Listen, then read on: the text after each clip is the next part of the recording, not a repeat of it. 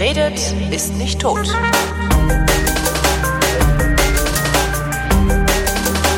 Hier ist eine völlig neue Ausgabe der völlig neuartigen, retrofuturistischen, ironisch-modernen, geil-urbanen Unterhaltungsmatinee mit kryptozoologischer, radikal-pazifistischer Tradition, die fast alle Fragen vrindheitsgemäß jedoch garantiert nicht zeitnah beantwortet, falls sie denn an fragen.vrind.de geschickt werden. Hier ist die Vrindheit mit Alexandra Tobor. Und Holger Klein. Hört man beim, bei meinen, wenn ich einatme, hört man, dass ich dann, hört man, dass ich praktisch keine Luft kriege? Weil du krank bist? Ja. Ich hab's jetzt nicht gehört. Okay, es gut, hat sich ein bisschen angestrengt angefühlt. Ja, das so, war's. als du auf dieses Intro nicht richtig Bock. Ja, angestrengt, weil ich halt nicht genug Luft habe, um dieses Intro, und da muss ich auch schon wieder atmen, vernünftig zu sprechen. es ist ein Scheiß. Irgendwas geht rum. Und wie geht's dir so? Mir geht's super. Ich bin gesund Bah. und ich schaue gerade nach draußen und es liegt so dick Schnee. Das ist richtig geil. So richtig Oh. fette Raupen von Schnee auf den Ästen. Wie ist es in Berlin? Äh, wie immer, grau und grau kalt. Also Und- kein Schnee. Nee, kein Schnee. Hier ist ja nie Schnee. Ich habe das Gefühl, als wäre hier seit, weiß ich gar nicht, zehn Jahren nicht mehr richtig Schnee Mein gewesen. Gott, wie schade. Könnte sogar, könnte sogar einigermaßen hinkommen, zehn Jahre, oder? Ich weiß es gar nicht mehr. Nee, stimmt nicht. Wir hatten hier schon mal viel Schnee, als ich schon hier gewohnt habe und ich wohne noch keine zehn Jahre hier in der Wohnung. Aber irgendwie, der bleibt weitestgehend aus, habe ich so das Gefühl. Ja. Naja. Ja, das ist schade. Dir entgeht was. Mir geht's auf jeden Fall super, weil ich diesen wunderbaren Ausblick auf den Schnee hab. Ja. Ja, dann können wir Fragen beantworten, ne? Ja, aber nein, stopp, stopp. Nicht? Ich habe ich hab mal, mal wieder. Ich hab. Oh, ja, aber ich. Ja. Ja. was denn? Nein, mach du zuerst. Mach du zuerst. ich Nee, habe bestimmt ich sehe mehr. gerade, ich sehe gerade, das kann ich super im Rahmen der ersten Frage, die wir beantworten, erzählen. Von daher. Aha, na gut. Okay, also äh, wie du weißt, hatte ich eine Lesung in Mainz. Und im Rahmen meines ähm, die Veranstaltungen für Vrindhörer öffnen Programms habe ich natürlich sehr viele Vrindhörer wieder eingeladen. Ja. Und es hat sehr gut funktioniert. Es war mega, wirklich, ganz toll. Das Ganze fand in einem seltsamen Raum statt, äh, statt wo lauter so äh, römische Grabmale herumstanden. Also ein passender Rahmen. Und ähm, ja, die Vrindhörer kamen. Wie viele? Ähm, Boah, wie viele waren das? Ich weiß es nicht, vielleicht 30, 20 Ernsthaft? bis 30 Also richtig- oh, das ist ja aus dem viel. Raum Mainz. Geil. Ja, und das fand ich, das fand ich echt, echt super. Und der Veranstalter, der hat sich nicht mehr eingekriegt. Der hat, glaube ich, dreimal, dreimal zu mir gesagt, ich habe noch nie eine Lesung organisiert, wo so viele junge Leute anwesend Geil. sind. Also die Lesungen, die er halt normalerweise organisiert, das sind so Schildkrötenlesungen. Also Was? so für, für so richtig alte Leute. Ach so, halt. ja. Hm. Auch wenn junge Autoren lesen, zu Lesungen gehen in der Regel alte Leute, die sich halt auf sowas noch einlassen können, die die Konzentrationsfähigkeit mitbringen, um sich eine Lesung zu geben und so. Aber diese Leute kamen und ich habe ja diesen Aufruf gestartet, dass man mich mit Südfrüchten bewerfen soll. Und die Leute brachten Südfrüchte. Das fand ich so geil. Die haben mich zugeschmissen mit Südfrüchten. Wie während du ich gelesen hast, so haben die kleines, Früchte nach dir geworfen? ja, nicht geworfen, so. aber sie mir dargebracht. Cool. So wie die, wie die Weißen aus dem Morgenland haben sie mir die Südfrüchte äh, dargereicht. Und ähm, ich hatte zum ersten Mal auch so ähm, die Gelegenheit, Früchte zu essen, die ich noch nie zuvor probiert hatte, wie zum Beispiel Bananen. Die, Nein, die Sternfrucht. Ja. Die Sternfrucht, die so schmeckt, wie der Sternmull aussieht. Ähm, etwas, etwas Fad. befre befre befremd, Finde Sternfrucht finde ich ja total fad. befremdend. Erklärungsbedürftig. Die Sternfrucht schmeckt erklärungsbedürftig. Erklärungsbedürftig. Ja, ja, so wie der Sternmull auch aussieht. Das ist, das verlangt ja auch nach einer Erklärung. Ja. äh, kennst du den Sternmull? Wenn du den, Den- nicht kennst, dann google den mal. Okay, weißt was ich meine. Stern, ach, Sternmull. Stern, Sternmull. Mull. Jetzt bin ich mal gespannt. Wa- Was? Wie sieht der denn aus? Ja, ich sag ja, das ist Was bildet der sich denn ein? Freak of Das ist Nature. ja eklig. ja. Jetzt stell dir das mal in sehr groß vor und es steht irgendwie vor dir. Das ist doch voll der Außerirdische, oder? Also der soll sich mal ein bisschen Weißt schämen, du, wie der bei, aussieht. bei Stranger Things, diese Monster, die haben doch so eine Fresse, die sich auftut wie eine Blüte oder Ja. so. Ja, ja. Also, so sieht er aus. Ja, genau. Wie so eine Vorstufe davon. Macht Wie er denn auch dabei auch sei. so Geräusche? So, Ich habe keine Ahnung, was das für Geräusche macht. was ich ist kann, denn das für ein Lärm Das hier? ist- Ach, das sind die Sternmulle, die haben Paarungszeit. die Stern, der Sternmull ist ja im Grunde nur ein Maulwurf mit, mit einer etwas eigenartigen Nase. Das sagst du jetzt. Ja, ich habe noch nie einen gesehen. Ich weiß auch nicht, wo man welche encountern kann. Also wenn jemand weiß, wo Sternmull-Sichtungen möglich sind, bitte sofort an mich weiterleiten. Zurück zur Lesung jedoch. Ähm, ich war ein bisschen enttäuscht, weil niemand eine Ananas mitgebracht hatte. Und direkt nicht? nach der Lesung, wirklich, in der Minute, wo ich fertig geworden bin, kommt einer angerannt, lange Wikingerhaare und trägt eine Ananas in den Geil. Händen und bringt sie mir wirklich im allerletzten Moment. Wie so ein, wie so ein olympischen Pokal oder sowas. Das war super. Und alle Leute, die da waren, total nett. Wirklich. Ich bin äh, zersprungen vor Liebe. Und den Martin habe ich kennengelernt. Den Martin, der unsere Windrei- Windheiten immer so schön Der. Martin, ja, der Martin cool. war da, genau. Ja. Mega cool. Und der hatte eine Ananas zwar dabei, aber leider als Dose verkleidet. Also in, in Dosenform. Ich hoffe, dass das der Martin war. Ähm, und ich das jetzt nicht irgendwie durcheinander würfle. Jedenfalls, was ich sagen wollte. Ich würde gerne eine weitere Einladung aussprechen. Und zwar habe ich eine weitere Lesung Okay, mehr und Obst. zwar, nein, nein, bitte, diesmal keine Südfrüchte mitbringen. Das ist nämlich eine Lesung, die etwas anders ist. Die findet statt am 26. März in München im Hansa-Haus. Der Einlass ist um 19 Uhr, die Lesung startet um 19.30 Uhr und ich werde ausschließlich aus Minigolf Paradiso lesen, was ein absolutes Novum ist. Normalerweise lese ich nicht aus diesem Buch. Mhm. Warum ich hatte nicht? Immer, ich hatte immer Angst davor, weil ich dachte, hey, wenn Sitzen wir Pol im Auto so gut funktioniert, warum soll ich denn da was anderes lesen? Ich Ja. hatte irgendwie Angst, dass es nicht so gut ankommt oder dass man, das ist ja sehr dialoglastig, das Buch, dass ich das als Einzelne nicht so gut vorlesen kann. Irgendwie hatte ich so, so jede Menge Bedenken, bis ich dann Gelegenheit hatte, das vor ähm, Teenagern ähm, vorzutragen. Und das hat überraschend gut funktioniert. Ja, und dann habe ich mir einfach einen Druck gegeben und mir gesagt, ja, warum nicht? ja. äh, Schluss jetzt mit dem Blödsinn. Ähm, ich lese jetzt einfach aus Minigolf Paradiso. Und es wird ein 90er-Jahre-Abend.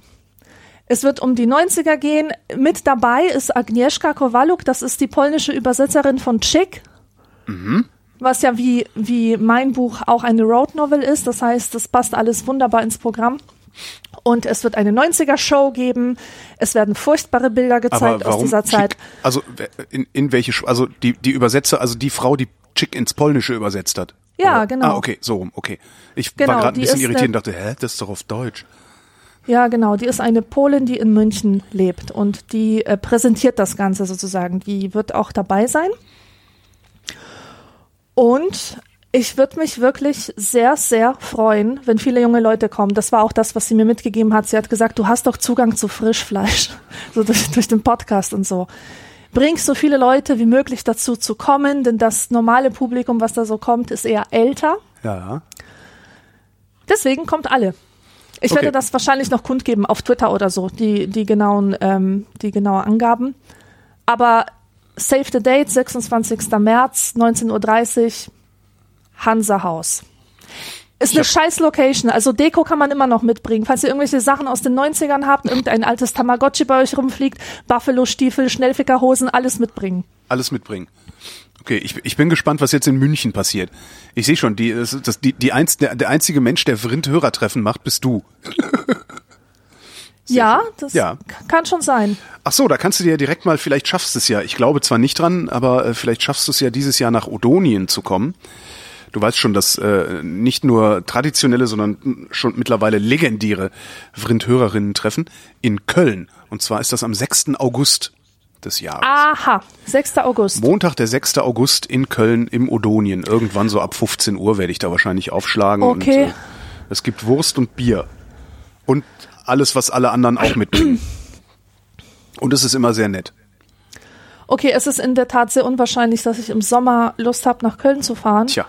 Und montags muss ich ja auch immer arbeiten. Ach ja, du hast Also ja es Arbeit. ist, es ist ja unwahrscheinlich, ja, aber ich werd's, ich werd's mir zumindest irgendwo abspeichern im Hinterkopf. Wer weiß, vielleicht ergibt es sich ja. Ja, genau. Und damit hätte ich jetzt auch äh, Odonien auch hier mal erwähnt, dass ja dann mal jeder vorbeikommen kann. Ähm, Ich habe gerade abgehustet, während das Mikrofon aus war. Entschuldigung. Ich mache das demnächst, das nächste Mal, wenn das Mikro an ist. Das klingt nämlich so entsetzlich, wenn ich huste, äh, dass ich dann vielleicht ein bisschen Mitleid bekomme. Was meinst du? Ja, du solltest auf jeden Fall so eine Testhustung Im, machen. Im On. Also- Husten im On. Ja, ja. Okay, dann mache ich das demnächst. Ähm, fertig? Ja. Dann fangen wir mit der ersten Frage an. Die kommt nämlich von Jakob. Und Jakob fragt, mögt ihr euren Vornamen? Also wir hatten die Frage ja schon mal, beziehungsweise mehrere Male, und du hast gesagt, dass du Holger, äh, dass du es magst, Holger zu heißen, weil man deinen Namen schwer verarschen kann, wie zum Beispiel bei, wie, wie in Juli, Schwuli oder so. Und ich mochte meinen Namen, hab immer behauptet, meinen Namen zu mögen, weil gut ein Gräfin davor passt oder Herzogin Alexandra, Stimmt, Gräfin ja. Alexandra, Prinzessin Alexandra. Prinzessin So. Alexandra. Ja, und auf Polnisch heiße ich übrigens Olla. Und ich habe mich zeitlebens, ja, so wie das spanische Hallo. Und ich habe mich zeitlebens dafür geschämt, weil Olla ist für Polen ungefähr das, was Antje für Holland ist. Ah, also wirklich der totale Das heißt, dann ist das dein Zweitname oder wie Olla? Also wie, Nee, das ist so wie, ähm, also wenn du in Italien Giuseppe heißt, dann nennen nicht alle Pino. okay. Weißt du? Oder Ja. wenn du Karl, äh, wenn du äh, Franz Josef heißt in Köln, dann bist du halt der Jupp. Ja. Und wenn du Alexandra in Polen bist, bist du halt die Olla. Warum Verstehe. auch immer. Das wird mich auch interessieren, warum das so ist. Siehst du, ich, ich finde meinen Namen auch ganz okay, aber es gab, es gab jetzt mal wieder, wo, wo der wirklich nicht funktioniert und ich verstehe nicht warum, ist, wenn du äh, in, in Gastronomiebetrieben aufgefordert wirst, deinen Namen zu sagen, damit der Ja. zum Beispiel auf, auf Becher notiert wird oder auf Quittungen. Jetzt war ich in, ähm, am, am Freitag, war ich in Brühl, im, also in der Nähe von Köln, äh, einen Burger essen mit einer alten Freundin und zwar in einem Laden namens Schlossburger, den ich hiermit ausdrücklich empfehlen kann. Die machen wirklich sehr gute Burger. Ähm, und da arbeitete an der Kasse, also die hatten ziemlichen Stress, sahen auch so ein bisschen so aus, als hätten sie sich denn selbst gemacht. Also so, weißt du, so, äh, gibt ja so, es gibt ja so, manchmal kommst du irgendwo hin und da ist Stress und Hektik und du denkst, oh wow, die haben viel zu tun. Und da kamst du mir die ganze Zeit so vor, als würden die sich den selbst machen. Weißt du, so an, stellt euch jetzt alle mal eine Minute in die Ecke, atmet durch und dann geht's auch wieder. Egal. Also da arbeitete an der Kasse ein, ein anscheinend etwas überforderte, eine, eine überforderte junge Dame. Ähm, wir haben dann so bestellt und äh, dann sagte sie, und dein Name bitte? Und dann sage ich, Holger. Und sie guckt mich an, ich sage H-O-L-G-E-R. Ja. Holger. Und sie, aha, und schreibt irgendwie was auf. dann saßen wir am Tisch und dann kam irgendwann ein Typ mit einem, mit einem, äh, so zwei Tabletts mit Burger, also zwei so Burger in der Hand und meinte, äh, zweimal der Burger der Woche für Aul, Aulgo, äh, seid ihr das? Ah, Augo. Ja? Also ich habe keine Ahnung, was sie aufgeschrieben hat. Also A-O-L-G-E-A oder so ähnlich. Ich, äh, ja, es war sehr, sehr lustig. Also da ist mein Name halt echt kacke für. Ich habe mir schon überlegt, ob ich mir für solche Zwecke nicht einfach einen Zweitnamen ausdenke. Irgendwie sowas wie Ben.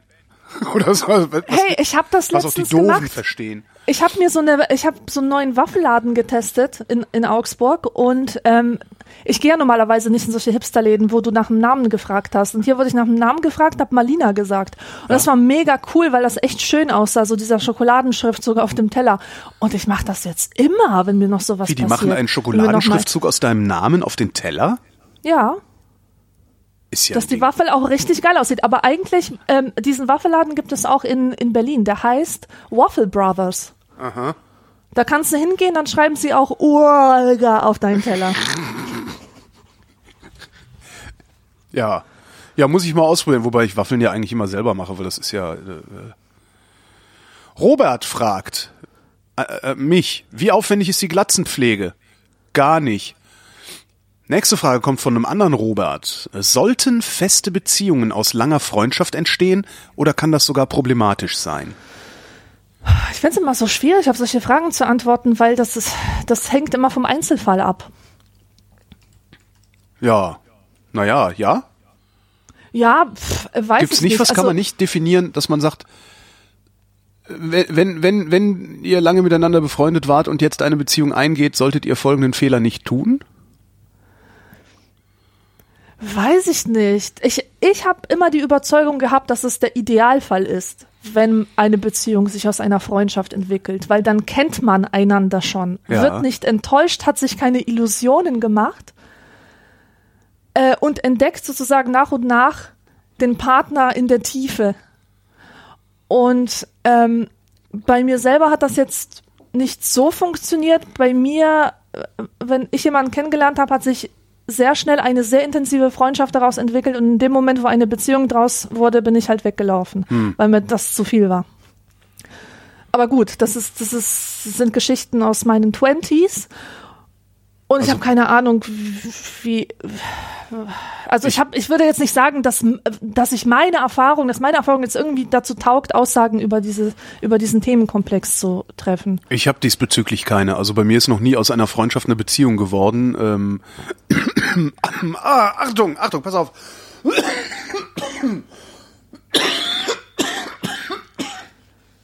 So hört sich das an, wenn ich das Mikro nicht ah, danke, ausschalte. Olga, das war so inspirierend. Ja. Das war so inspirierend. Ich mache mir heute einen Brei. ähm, äh, ich bin auch noch nie mit einer Freundin im Bett gelandet. Also das ist irgendwie nicht, also andersrum ja, dass aus dem Versuch eine Beziehung zu machen äh, dann Freundschaft geworden ist. Das ja, aber anders, also nee, in, in Richtung Beziehung habe ich das noch nicht erlebt. Nee. Tja. Julia schreibt. Ich komme aus einem Kaff in Bayern. Es ist so schlimm, wie es sich anhört, und bin als Erste aus meiner Familie dort weggegangen und auch die Erste und Einzige, die studiert. Was ich tue, vorhabe oder schon geschafft habe, wird von meiner Familie nicht geschätzt, beziehungsweise nicht als anständiger Lebensweg angesehen. Das zieht mich natürlich runter, ob ich will oder nicht, und obwohl ich weiß, dass ich nicht schlecht bin mit dem, was ich tue. Daher also meine Frage, was würdet ihr tun? Ja, das ist eine Problematik, die, oh. die ich sehr gut kenne. Maria heißt sie übrigens. Immer wieder in der Zeile verrutscht. Ja. Und was, was soll man Maria raten? Ich sag mal so, der Prophet gilt nichts in seinem Lande. Das ist einfach so. Jeder macht diese Erfahrung. Das ist eine menschliche Erfahrung. Und vielleicht bewerten wir es über, dass uns äh, unsere Familie keine Anerkennung schenkt für das, was wir erreicht haben, ähm, weil wir einfach ähm, denen besonders nahe sind und unsere Erwartungen ein bisschen überzogen sind oder ein bisschen höher sind äh, an, an ihr Anerkennungsverhalten. Ähm, denn im Grunde gelten deine Achievements immer nur im Rahmen deiner Peer Group. Weißt du? Wenn du einen Doktor machst, dann, dann ist das nur im, im Rahmen von Akademikern was wert. Oder also die können dir die echte Anerkennung geben. Und ähm, ja. neben der Familie gibt es noch tausend andere Gruppen, die dich nicht respektieren würden, wenn du damit angeben würdest. Die Familie ist nur eine von ganz vielen anderen Gruppen, die sagen, ja und? Mir doch egal. Ja, aber wenn Sie sagen würden, ja und mir doch egal, das ist ja noch ganz in Ordnung. Also was was äh, Maria da schreibt, ist, ist ein bisschen ist es ein bisschen zu abstrakt ehrlich gesagt. Also ich würde das ganz gerne konkret äh, sehen. Also ich äh, ich studiere, aber meine Familie schätzt das nicht und es ist kein anständiger Lebensweg. Ähm, ich weiß ja nicht, was sie studiert und ich weiß nicht, wie beruflich erfolgreich sie damit ist, weil dann geht es ja anscheinend ausschließlich um den Beruf. Ähm, die Familie sagt ja nicht, ist mir egal, was du machst, sondern die Familie sagt, ist doch scheiße, was du da machst. Ja. ja?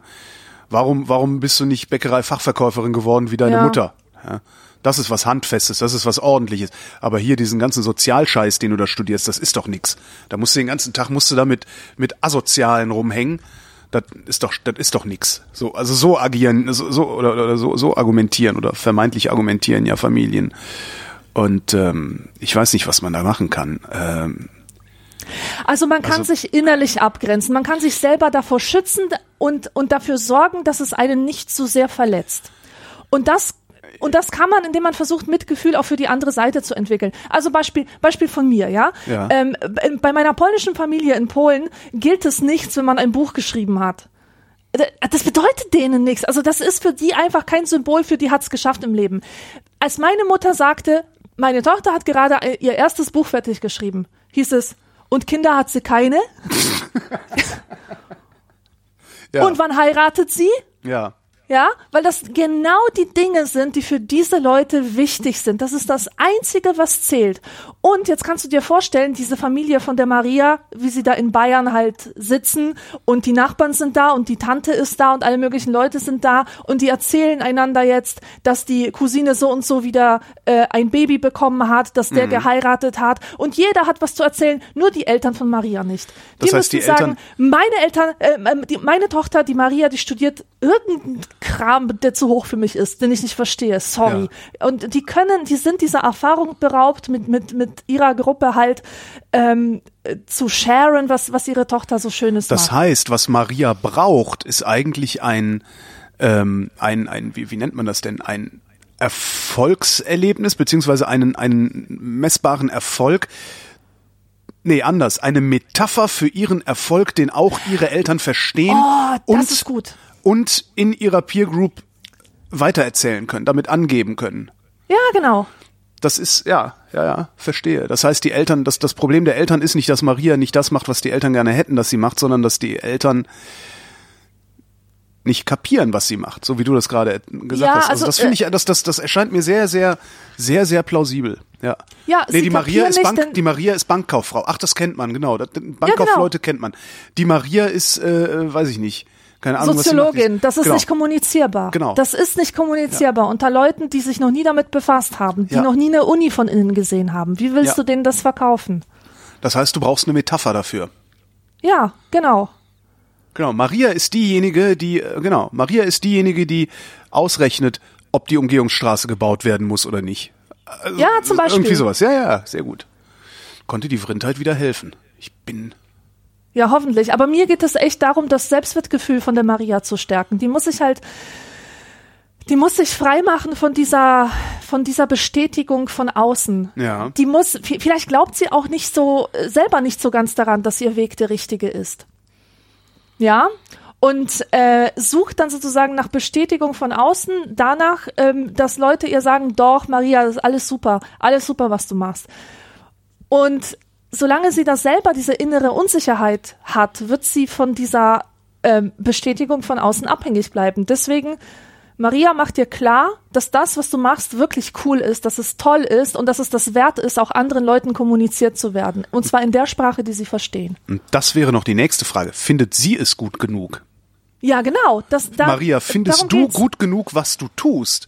Oder würdest du vielleicht selbst lieber was anderes tun und bist darum empfänglich genug für solche Sachen? Mhm. Das kann ja auch immer noch sein. Naja, ich weiß nicht, was ich mache. Ich gehe erstmal BWL studieren. Ist ja so ein Klassiker. Ja. Äh, studi- machst halt irgendeinen Scheiß, kannst dich halt auch genauso in die Ecke setzen und Nase bohren. Ähm, für die, für, für, für, fürs Selbstwertgefühl ist das, ja, ungefähr das Gleiche. Ja, ja, ja. Ja. Jo, Robert fragt, was bringt euch ein Gefühl von Gänsehaut im positiven oder negativen Sinne? Boah, das ist mir letztens noch aufgefallen, ähm, äh, dass ich manchmal Gänsehaut krieg. Äh, und zwar, das ist so ein Klassiker bei mir. Ich gucke einen Film oder eine Serie und eine Szene ist total rührend, aber ich weiß, dass sie eigentlich ganz billig ist. Und dass ich hier ganz plump manipuliert werde. Und da, da kriege ich Gänsehaut. Ja. Also wenn ich eigentlich gar keinen Bock habe, mich von dieser Emotion anstecken zu lassen, ist aber trotzdem passiert und ich es nicht kontrollieren kann. Gänsehaut kommt nie, wenn ich wirklich berührt bin. Oder wenn ich wirklich Angst habe oder so, sondern immer nur, wenn da so eine Diskrepanz ist aus, Ah, was, ah, jetzt was sollte ich. Okay. fühlen und, und welche Widerstände sind da bei mir. Ähm, ich überlege die ganze Zeit, was bei mir Gänsehaut, also was bei mir wirklich Gänsehaut macht, ist ähm, kollektive menschliche Höchstleistung. Aha. Ähm, zuletzt passiert beim Start der Falcon Heavy. Ah. Diese Rakete, also die fetteste Rakete, die es derzeit nur gibt und die es seit der Saturn V und der Energia der russischen gegeben hat, die wir einfach einfach mal ja, äh, in, ins Weltall geschossen haben, wo wir dann die Stufen, also ne, die Antriebe sicher haben wieder landen lassen. Und also das sind so, also da habe ich wirklich vor dem Livestream gesessen, hatte Gänsehaut, hab, hab mitgefiebert, ja. hab gedacht, Wahnsinn, also das sind so Sachen, die also tatsächlich so kollektive Höchstleistung. Also kollektiv und das, das Ding mit, mit dieser Rakete, das kreide ich der gesamten Menschheit an, sozusagen. Also das ist sowas, wo man sagen kann, wir haben das gemacht. Ja? Natürlich, ich habe daran null Anteil, absolut null, es sei denn, vielleicht einer der Ingenieure hört meine Podcasts zufälligerweise oder irgendwie sowas, aber äh, die Wahrscheinlichkeit ist äußerst gering. Natürlich habe ich da null Anteil dran, aber das ist so ein Ding, das ist gut für die gesamte Menschheit. Und sowas, da kriege ich Gänsehaut sogar jetzt, wenn ich drüber rede. Also das macht das.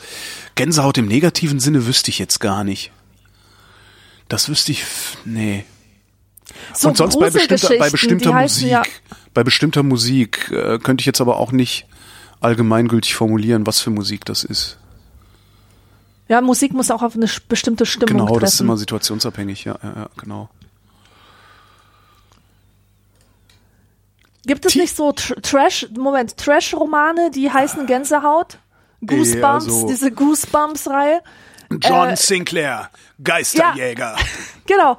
Also sowas zum Beispiel verbinde ich gar nicht mit, Gei mit, mit, mit Geisterhaut, mit Gänsehaut. Nee, überhaupt nicht. Also ich glaube, sowas, sowas ist auch dazu da, also dieses, das, das, das liest halt schnell weg, dieses Heftchen, um also das Gruselige an diesen Heftchen sind die Gedanken, die du dir machst, nachdem du sie gelesen hast. So. Und dann, dann wahrscheinlich ist das der Trick. Aber, Ja, aber nee. reagierst du auf sowas nein, mit Gänsehaut? Nein, überhaupt nicht. Ja. Ich reagiere, ich reagiere auf gruselige Sachen, also es, also mich, mich zu gruseln ist schwierig. Also ich finde wesentlich, also diese ganzen Filme und Serien und was es da so gibt, ne, so Stranger Things und so, das finde ich nicht gruselig, sondern das, Ja, also so weißt du, das sind mir so auch. Sachen, die sind, die, die sind ausdrücklich darauf produziert, dass man sich gruseln soll. Und da sitze ich eben da und bin oft gelangweilt. Ja, genau, aber es- genau aber, das Aber auch in, in normalen oder halbwegs normalen Filmen gibt's halt auch manchmal gruselige, bedrohliche Situationen und die können wiederum so gut inszeniert sein, dass ich tatsächlich die Bettdecke über den Kopf ziehen muss. Ja, hier Aber- ein kleiner Fun-Fact. Ähm, äh, Grusel und Stranger Things 1 und Stranger Things 2, die unterscheiden sich aber auch nochmal, denn in Stranger Things 1 weißt du nicht, ob wirklich eine Gefahr besteht oder was es mit dieser komischen Parallelwelt auf sich hat. Und da ist die Wahrscheinlichkeit, sich zu gruseln, viel mehr gegeben als in der zweiten Staffel, wo die Gefahr längst da ist und sichtbar ist und das Gefühl in dir nicht mehr Grusel und, und diese Unsicherheit ist, sondern der totale Terror und Horror. Und das ist etwas, was, was viele Leute nicht kapieren, dass äh, ein Horrorfilm auch nicht gruselig ist, weil die Gefahr einfach so offensichtlich ist. Grusel empfindet man dann, wenn, wenn, wenn du nicht weißt, ob wirklich Gefahr besteht. Wenn es raschelt zum Beispiel und du weißt nicht, ist das ein Mörder oder ist das nur der Wind, der durch die Büsche zieht? Ja. Das nur so am Rande. Ich überlege gerade, während du das so erzählt hast, also gerade Rascheln und, und Wind durch die Büsche, ähm, es ist auch total, also wirklich extrem selten bei mir, selbst in mir unbekannter Umgebung, dass ich mich grusele, weil ein ungewohntes Geräusch irgendwo herkommt. Sondern ich scheine irgendwann mal entschieden zu haben, dass wenn ich irgendwo bin, äh, ich bin in einem Haus und es knackt, dann liegt das daran, dass in dem Haus Balken verbaut sind und Holz halt arbeitet. Irgendwann scheine ich mal entschieden zu haben, dass die meisten Phänomene, die mir, die mir über den Weg laufen, unbedrohlich sind. Ja, das liegt ja auch an der persönlichen Erfahrung. Äh, also nicht, nicht ohne Grund äh, ist, ist die Hauptzielgruppe ähm, für Gruselgeschichten sind Kinder. Kinder, denen noch die, die Lebenserfahrung fehlt, um zu sagen, auf Grundlage meiner Erfahrung weiß ich, dass, wenn es raschelt, das meistens nichts ist. Timo schreibt, was haltet ihr von konstruktivem Journalismus? Ähm, Hintergrund, ich höre Vrind 507 und ihr redet über Zeitungen, Zeitschriften, die ihr lest. Holgi rantet über die Hektik der News. Gerade läuft das Crowdfunding zu Perspective Daily. Die wollen konstruktiven Journalismus umsetzen und dabei Themen mehr vernetzen und vor allem mögliche Entwicklungen und Ausblicke geben. Im Frühjahr 2016 soll es losgehen. Habt ihr von Perspective Daily etwas mitgekriegt? Ich habe nichts von denen mitgekriegt. Du? Äh, extrem wenig, also ganz ein bisschen am Rande und ich, also ich glaube, Kada, frag- Kada, meine Frau hat das, glaube ich, sogar damals mitgefundet und liest darum öfter mal so Sachen und äh, äh, sagt darum öfter mal, hab ich bei Perspective Daily gelesen, aber ich kriege davon in meinem Alltag überhaupt gar nichts mit. Okay. Gleichwohl halte ich von konstruktivem Journalismus immer noch sehr, sehr viel, finde aber, dass das nicht äh, ein ein neuer Anbieter auf dem Markt machen sollte, sondern dass sich die alten Anbieter auf dem Markt dahin entwickeln sollten, diese Art Journalismus zu machen. Also ein Journalismus, der ähm, auch nach der Lösung fragt oder nach den möglichen Lösungen fragt und nicht einfach nur beschreibt, was der Missstand ist. Ähm, ich glaube, das kann man. Ich glaube, das kann man sogar in äh, solchen Kontexten wie, wie in meiner journalistischen Arbeit, also als, als aktueller, äh, im aktuellen Hörfunk, wo du ja sowohl zeitlich begrenzt bist als auch ähm, was die Recherchetiefe angeht, sehr begrenzt bist. Äh, Du kannst halt nicht innerhalb von einer Stunde ein Thema komplett ausrecherchieren, sondern brauchst halt jemanden, der sich schon auskennt, um dem dann Fragen zu stellen. Und da merke ich sehr, sehr häufig noch, dass wir, ja, wir bleiben viel zu oft stecken in unseren Fragen. Also Äh, wie konnte es dazu kommen, dass es, ne, also Anmoderation ist Missstand erklären. Äh, erste Frage, wie konnte es dazu kommen, zu diesem Missstand? Nächste Frage ist, was gedenken Sie zu tun, um diesen Missstand abzustellen? Äh, letzte Frage ist, weiß ich nicht, also wie konnte es dazu kommen, was gedenken Sie dagegen zu unternehmen? Naja, meistens ist das schon das gesamte Interview. Und das finde ich eigentlich ein bisschen zu wenig. Ähm, jetzt wäre natürlich die Frage, wie müsste die dritte Frage formuliert sein? Na, mal gucken. Vielleicht fällt mir ja noch was auf oder ein oder den Kollegen oder in, in, in der Diskussion. Ich merke nur, dass ich mich in letzter Zeit immer häufiger dagegen wehre, bestimmte Themen auf eine bestimmte Art und Weise im Hörfunk zu bearbeiten. Weil ich immer sage, das bringt doch niemandem mehr was. Also, mm. weiß ich nicht. Ne, wir haben die stärkste Rakete aller Zeiten gestartet. Ähm, gut, das haben wir jetzt nicht gemacht, aber ähm, da wäre so die normale Herangehensweise, oh, wir sprechen mit einem Wissenschaftler, der uns erklärt, wie man das gemacht hat. Wo ich dann auch denke, nee, ist scheißegal, wir haben es ja gemacht. Funktioniert ja. Jetzt lass uns mal äh, mit einem Utopisten sprechen, der erklärt, was wir damit machen in Zukunft. Mhm ja, aber wir müssen die Leute ja da abholen, wo sie stehen. Wo ich dann auch mal denke, wie, warum setzen wir eigentlich so wenig voraus beim Publikum? Das ist auch so ein Medienproblem insgesamt. Es wird beim Publikum derart, derart wenig vorausgesetzt, dass du immer irgendwie so ein bisschen so. Aber meinst du nicht, dass es zurecht geschieht? Nee, glaube ich nicht. Glaube ich wirklich nicht. Ähm, ich, also es gibt mit Sicherheit sehr viele Leute, die uninformiert sind und äh, denen man Gefallen damit tut. Ähm, ja im Grunde sowas wie ein akustisches Google zu sein. Ne? Also mhm. so, so Sachverhalte erklären. Aber all denen, die informiert sind und auf die es hinterher auch ankommt, ja, auf die, die, die die Entscheidungen treffen, sagen wir mal so, ähm, die langweilst du damit und vergraulst du damit. Ja. Entschuldigung, ich musste husten, darum war hier eine kurze Pause. Ah. Okay. ja, das ist immer der, das ist ein bisschen blöd hier. Der Martin fragt, welche Vorbilder habt ihr bei euren Beruf, bei eurem beruflichen Schaffen? Super Frage. Ich habe mich das letztens noch gefragt, weil ich nämlich dabei bin, so eine kleine Galerie für für meine Wand zu erstellen mit Porträts von Menschen, die ich gerne als Mama, Papa, Oma und Opa gehabt hätte. Also solche spirituellen Wegweiser oder ja, wie soll man das nennen? Einfach Vorbilder, Leute, deren deren Schaffen ich so super und so inspirierend finde, dass dass ich das Gefühl habe, ich bin ein Nachkomme dieser Leute. Mhm. Ja, und ähm, dabei ist eine Person mir ganz besonders deutlich äh, vors Auge getreten und das ist Charles Dickens. Ich liebe Charles Dickens. Gott, ich liebe ihn. Verstehst du? Ich liebe ihn. Ich ja. möchte so schreiben wie er und ich schreibe auch wie er. Also ja. natürlich nicht so gut, aber in seinem Spirit. Denn er hat einen seinen Sozialrealismus mit so viel Magie verbunden und, und aufgeladen. Ich finde das einfach toll, dass das ein total soziologischer Ansatz ist, den er da verfolgt. Also er will die Gesellschaft in ihrer Ganzheit abbilden. Er ähm, kritisiert soziale Umstände, er zeigt Menschen und durch welche Umstände sie geformt wurden zu den Charakteren, die sie sind. Und gleichzeitig hat er diese unglaubliche Leichtigkeit da drin und, und ganz skurrile, groteske, wunderbare, liebenswerte Charaktere, die so bigger than life sind, ja. Und, und, und seine Art, die Sachen zu beschreiben, auf so eine poetische, blumige Art, die, die einfach Spaß macht und sein Humor, die ganze Ironie, die Übertreibungen.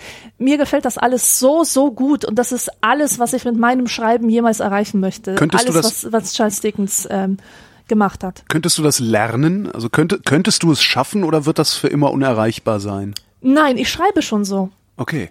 Das ist schon, das, das sind okay. alles Merkmale meines Stils, die auch bei Charles Dickens da sind. Natürlich, Charles Dickens ist hundertmal besser als ich. Der ja. macht das besser als ich hat es gemacht. Trotzdem ist es im gleichen Geist. Also wir teilen sozusagen unsere Haltung. Die, die Schreibhaltung, die ist einfach die gleiche. Und neulich habe ich einen Schriftsteller entdeckt, der, der bringt mich einfach um. Ich, ich pack's einfach nicht, wie geil der ist. Und den kennst du sicher, das ist ähm, Ray Bradbury. Ja. Ja, der hat Fahrenheit 541 geschrieben. Und die Mars-Chroniken? Und die Mars-Chroniken, obwohl das die, die Bücher sind, die mich jetzt äh, wenig interessieren. Ja, das ist also Fahrenheit und die Mars-Chroniken, das ist das Einzige, was ich von ihm gelesen habe. Als Jugendlicher Genau. sogar noch. Ja. Ja, und, und ich bin zu ihm gekommen äh, über die Neuveröffentlichung von Something Wicked This Way Comes. Das heißt, das Böse kommt auf leisen Sohlen, heißt diese Geschichte auf Deutsch. Und danach habe ich ähm, ein Buch geschrieben, äh, äh, nicht geschrieben, äh, gelesen, das er davor geschrieben hat, nämlich Dandelion Wine. Das heißt Löwenzahn Wein. Auf Deutsch ist leider nicht mehr erhältlich, nur noch antiquarisch.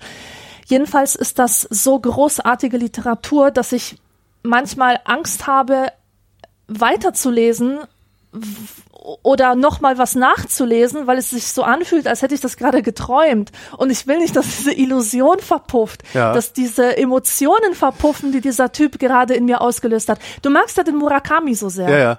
Der, der macht das mit mir, ja.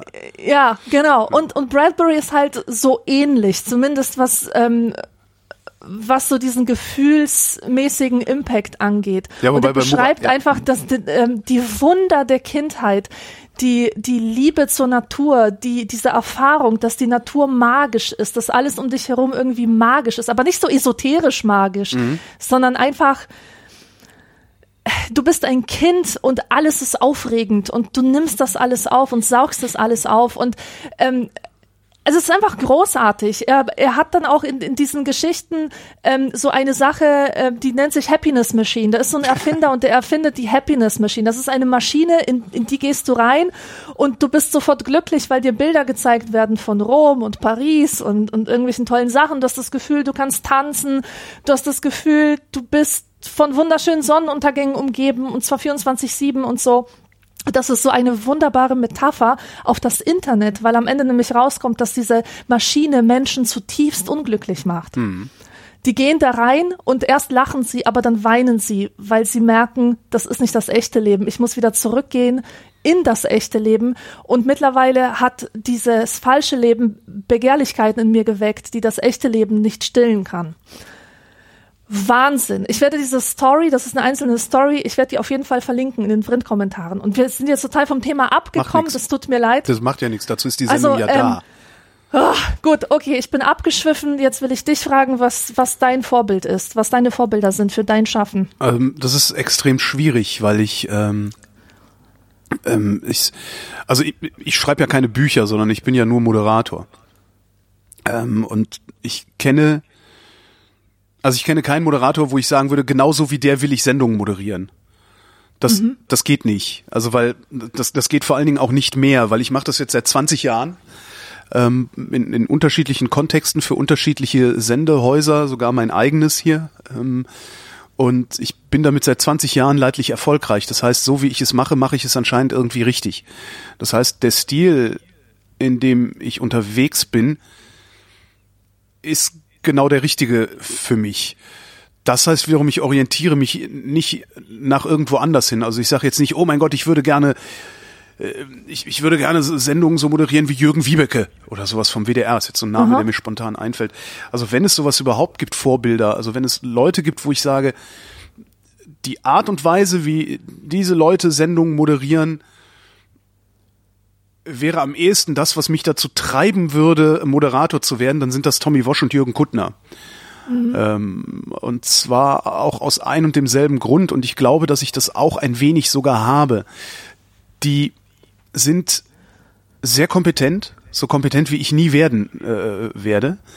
Ähm, was sie aber haben, ist, sie sind dem, sie bringen dem Medium nicht den nötigen Respekt gegen, entgegen. Also die gehen mit dem Medium Hörfunk nicht so respektvoll und staatstragend um, wie das Medium das gerne hätte. Und das mache ich auch. Nicht in dem Maße, in dem äh, Wosch und Kuttner das bisher gemacht haben, aber äh, zumindest in dem mir möglichen Maß, sage ich mal. Also äh, ich, ja, weiß nicht, wie ich es sonst formulieren kann. Ich könnte jetzt auch kein gutes Beispiel bringen oder sowas, aber es ist immer so, dass ich denke, was wir da machen, ist wichtig, ja? denn wir ordnen die Welt. Das braucht man dringend und zwar umso dringender, je weiter die Zeit voranschreitet, habe ich das Gefühl.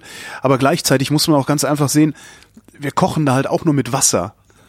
Und dieses, ja, diese Gravitas, die äh, ähm, der Journalismus für sich so reklamiert und insbesondere dann auch noch der öffentlich-rechtliche Rundfunk für sich reklamiert. In vielen Teilen auch zu Recht, weil was wir machen, das können die Privaten noch nicht mal ansatzweise. Ja, auch wenn insbesondere die Zeitungen gerne so tun, als wären sie dazu in der Lage, die können das nicht. Ähm, die haben halt nicht die Mittel, äh, weder, weder strukturell noch finanziell die Mittel, ähm, ja, vernünftigen, dauerhaft investigativen Journalismus zu betreiben und sowas. Ähm, nichtsdestotrotz nehme ich das alles nicht so richtig für voll. Und das ist was, was die beiden, also was Kuttner und, und ähm, Wosch in meiner Wahrnehmung auch machen. Und wenn ich überhaupt irgendwelche Vorbilder habe, dann die. Wenngleich ich nicht so sein will wie die. Ja, das wird ja oft missverstanden. Ja schon, Wenn man sagt, ne? ich habe ein Vorbild, dann denken viele Leute, ah, die will so sein wie. Ja. Die will dem und dem nacheifern, die will den und den kopieren.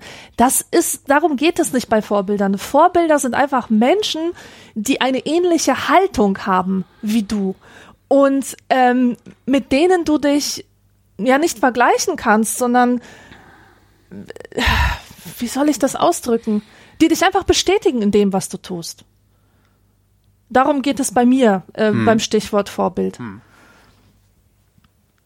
Tja, ja, das wären so die einzigen beiden. Ja. Christoph schreibt, wie geht man mit Dingen um, die im Grunde positiv beziehungsweise zumindest nicht negativ sind, bei denen man aber schon etwas sehr Negatives für die Zukunft ahnt? Beispiel. In unserem kleinen dörflichen Vorort wurde zuletzt vermehrt eingebrochen. Langsam werden die ersten Stimmen nach einer nachbarschaftlichen Bürgerwehr laut. Im Grunde ist ja nichts dagegen einzuwenden, wenn Nachbarn in loser Organisation aufeinander achten, aber trotzdem schreckt man sofort zurück, da man bereits den ersten zusammengeschlagen auf dem Bordstein sieht. Ja, der sollte mal ein paar Cassandra-Rufe erschallen lassen und wenn der Erste weint, schreit er, Told you so. Told you so. Ja, vielleicht. So geht man damit um. Ja, anders geht's gar nicht, ne? Ja, was willst du machen? Du kannst die Leute warnen. Wenn sie nicht hören, dann haben sie halt Pech. Ich finde also gerade dieses, so, so ein Beispiel Bürgerwehr finde ich halt schon, das, das, das, das ist halt Selbstjustiz, ne? Bürgerwehr ist Selbstjustiz. Jetzt werden ja. alle aufschreien und sagen, nein, bei uns wird auch eingebrochen, seit die Bürgerwehr unterwegs ist, wird nicht mehr eingebrochen. Hm? Den, den Beweis möchte ich dann gerne mal geliefert kriegen, dass es daran liegt, dass drei Rentner mit Baumarkt-Walkie-Talkies und Pfefferspray nachts patrouillieren, dass nicht mehr eingebrochen wird. Ähm, das wage ich nämlich tatsächlich noch zu bezweifeln. Äh, ja, aber anders geht's tatsächlich nicht. Also wenn du da was Negatives ahnst, du kannst ja nicht belegen, dass es, ne, dass, dass es passieren wird. So. Das Einzige, was du machen kannst, ist versuchen, Zweifel zu säen ähm, aber säh mal Zweifel, insbesondere bei sowas wie einer Bürgerwehr. Ich meine, das ist ja getrieben von völlig irrationalen äh, äh, äh, Ängsten. Mhm. Ja, also das ist ja nicht mal getrieben von Sorge. Also ich sag mal, Sorge wäre dann eine rationale Angst in dem Moment. Also dass man sagt so, ja, wir müssen mal was tun, sonst wird das hier alles ganz schlimm. Also es wird, es wird immer schlimmer. Und es wird halt gelegentlich in Vororten eingebrochen. Ja, und das passiert in der Regel auch in Serie. Und dadurch musst du natürlich den Eindruck kriegen, dass es immer schlimmer wird. Ja, na klar. Ja, aber ja, Cassandra. Cassandra hat immer, hat immer schon geholfen. Oder sich absetzen, das ist halt auch immer noch eine Möglichkeit. Ne? Es ist ja niemand gezwungen, da zu sein, wo er gerade ist. Mhm. Was meinst du dann mit absetzen? Naja, ins abhauen. Aus, sich ins, ins Ausland, Ausland absetzen. absetzen. Genau, nee, einfach abhauen. Einfach sagen so, äh, weiß ich, es ist, viele Menschen, ich glaube, vielen Menschen ist gar nicht klar, dass sie viel freier sind, als sie sich einbilden zu sein. Mhm. Ja? Ähm, klar, wenn du jetzt irgendwie ein Haus geerbt hast und nicht die Mittel hast, äh, umzuziehen oder so, ja, mag ja alles sein, aber das sind, glaube ich, dann doch eher Ausnahmefälle. Und wenn's, wenn du sagst, hier in dem Kaff, in dem Kaff, in dem ich wohne, das wird hier alles scheiße, hier patrouillieren irgendwie äh, die besorgten Bürger durch die Gegend äh, und machen Lynchmob. Ich hau ab. Kann man vielleicht immer noch machen. In die nächstgrößere Stadt. Weil da, wo viele Menschen oder je mehr Menschen irgendwo wohnen, desto weniger bescheuert scheint der Einzelne zu sein. Habe ich jedenfalls das Gefühl. Also ich habe in Berlin noch keine Bürgerwehr gesehen, außer mm. unten in Britz, aber da wohnen die Nazis, also die machen das aus anderen Gründen. Ja.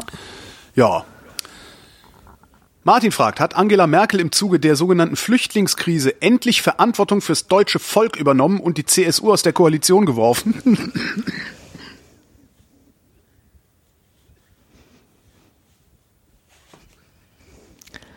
Holger, bist Ja, du noch da? ich musste Ja. leider mein Mikrofon ausschalten, um zu husten.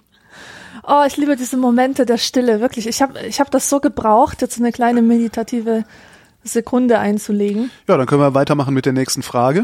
Ja. Robert fragt, was haltet ihr vom klassischen Kondolieren und welche Alternativen könnt ihr dazu empfehlen? Was ist Kondolieren ist, wenn jemand stirbt, glaube ich, und man dem Beileid ausspricht. Genau. Kann das sein? Ja. Ich benutze das Wort nicht oft. Ähm, ich habe das noch nie benutzt.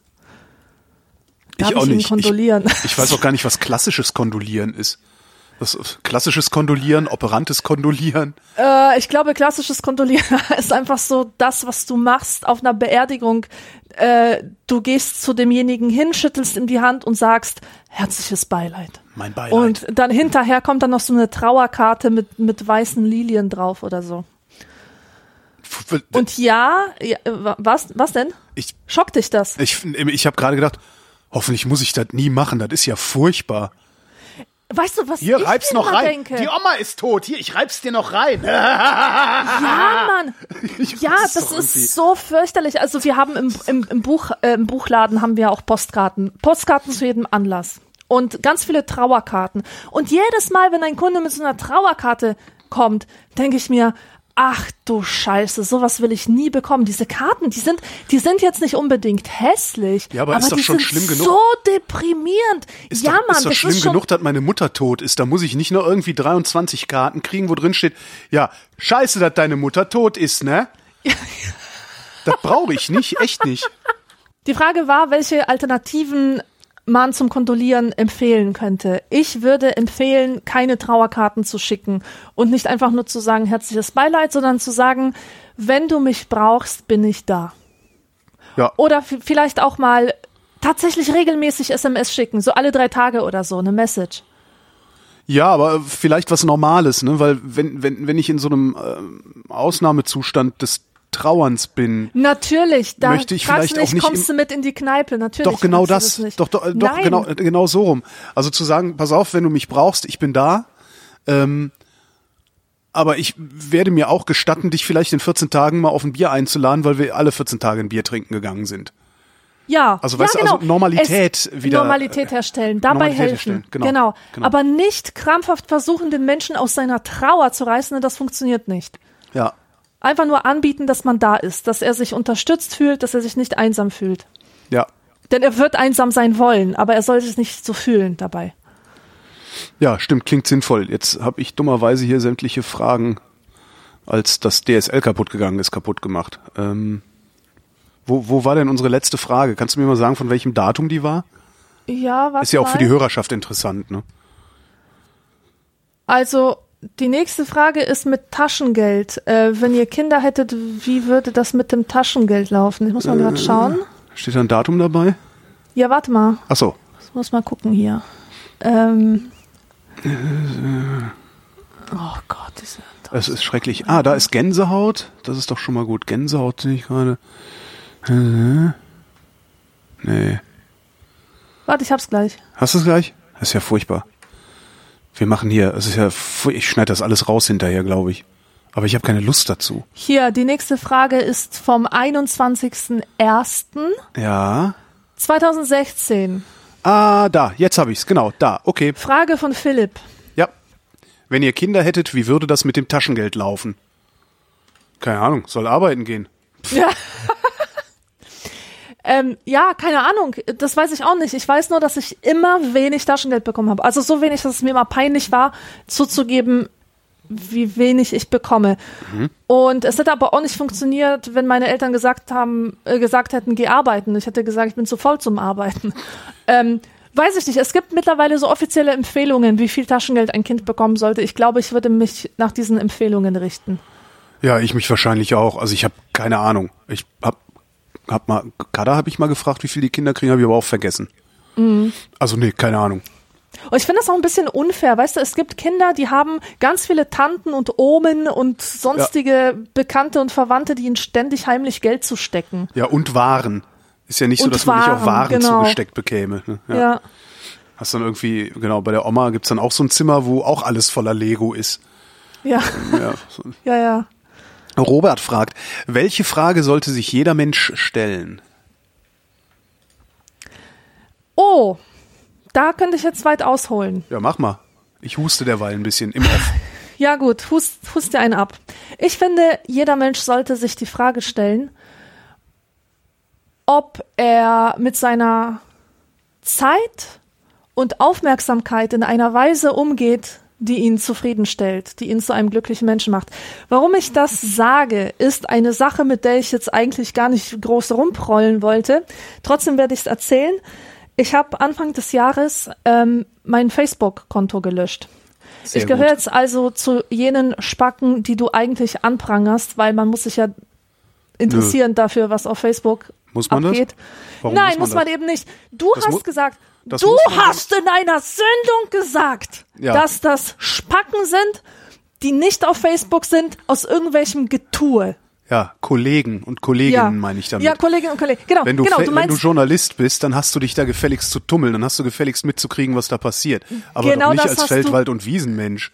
Quatsch. Nee, also, du hast es gesagt, aber genau das hat mich ins Nachdenken gebracht. Äh, nämlich dein Spruch, als Journalist muss man da sein. Ja. Und ein Spruch von einer Freundin von mir, äh, mit der ich mich schon oft darüber unterhalten habe, wie äh, furchtbar Facebook ist und wie sehr wir uns eigentlich schämen für also sie hat gesagt, sie würde sich schämen, wenn sie da drauf wäre. Und ich habe gesagt, ja, und, und ich, ich schäme mich, dass ich da drauf bin. Und sie hat gesagt, na ja, ich habe ja noch die Wahl. Äh, ich, ich kann Facebook fernbleiben als Literaturwissenschaftlerin, aber du als Autorin, du musst natürlich Ah. auf Facebook sein. Ja, das ist ja klar. auch nicht, Du musst halt so Leute erreichen.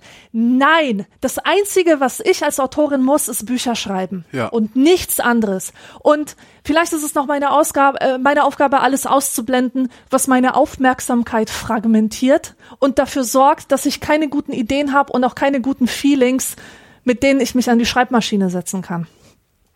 Und ich habe ähm, etwas getan, was ich jedem auch nur empfehlen kann. Und zwar seine Facebook-Postings und sämtliche Interaktionen ein paar Stunden lang durchzuanalysieren. Wirklich so eine kleine Messreihe machen. Und bei jedem Posting gucken, was habe ich da eigentlich gemacht? Warum? Wie viel Zeit hat es mich gekostet? Welche Interaktionen hatte ich da? Und was hat es mir gebracht? Hat es meine Erwartungen erfüllt? Das heißt, ist die Zeit und die Aufmerksamkeit, die ich reingesteckt habe, um dieses Posting zu machen, ist es das wert, was am Ende rauskam? Weil oft gibt es solche Scheinbenefits. Du denkst halt, ja, bei Facebook bin ich halt ständig verbunden mit allen Leuten und habe so tolle Kontakte und so. Aber ähm, es wird halt vergessen, dass, dass es Alternativen dazu gibt. Und äh, es wird übersehen, wie viel Kraft es dich kostet, auf dieser Plattform zu sein. Und es hat sich für mich halt irgendwann angefühlt wie ein riesengroßer Mülleimer, in dem ich ständig nach irgendwas Interessantem wühle und Ja. hin und wieder fand ich dann halt auch was Interessantes, halt so die, Aber das hättest du ja auch genauso Äh. gefunden, wenn du die gleiche Zeit in der Fußgängerzone rumflaniert wärst. wenn ich in die Bibliothek gegangen Oder so. wäre. Ja. Ganz genau, da hätte ich alle Informationen gefunden, die ich brauche. Und ich habe einfach gemerkt, dass, dass das auch, ähm, dass das ganz schlechte Gefühle in mir verursacht. Dass ich ständig belästigt und behelligt werde von irgendwelchen Leuten, die mir nichts sagen, die ich noch nie gesehen habe, die ich noch nie beschnuppert habe, wo ich mir denke, wo kommst du denn her? Wer bist denn du überhaupt? Ja, ich habe 900 Freunde auf Facebook gehabt, also Freunde natürlich. Ähm, einfach Leute, die, von denen ich dachte, ah ja, Freundschaft akzeptieren, weil äh, das ist ja wieder ein potenzieller Kunde sozusagen, den ich mit meinen Sachen erreichen kann. Ähm, ein weiteres Problem von mir ist dieses ständige Gebragge von den Leuten, dass sie ständig damit angeben müssen, was sie gerade erreicht haben. Und das Schmerzhafte für mich ist, dass ich diese Person war.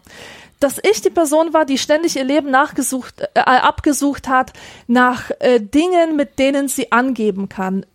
Ich habe immer nur was gepostet, wenn, wenn, wenn mir ein Erfolg widerfahren ist, sozusagen. Du redest Und- aber jetzt nur über Facebook oder auch über Twitter. Also ist es ein, ein. Social Media im Allgemeinen oder Facebook, nur Facebook? Nein, nein, ich rede jetzt speziell über Facebook, weil, weil Facebook mich enttäuscht hat und, und mir auf, auf eine unnachahmliche Weise gezeigt hat, wie schwachsinnig das alles ist und vor allem, wie, wie sehr es, äh, was es mit meiner Aufmerksamkeit anstellt, was es mit meinen sozialen Kontakten anstellt. Die Sache ist die, dass du mit niemandem mehr Kontakt haben willst, wenn du den Kontakt hast, wenn er ständig sichtbar ist und, und wenn du halt glaubst, ihn zu haben.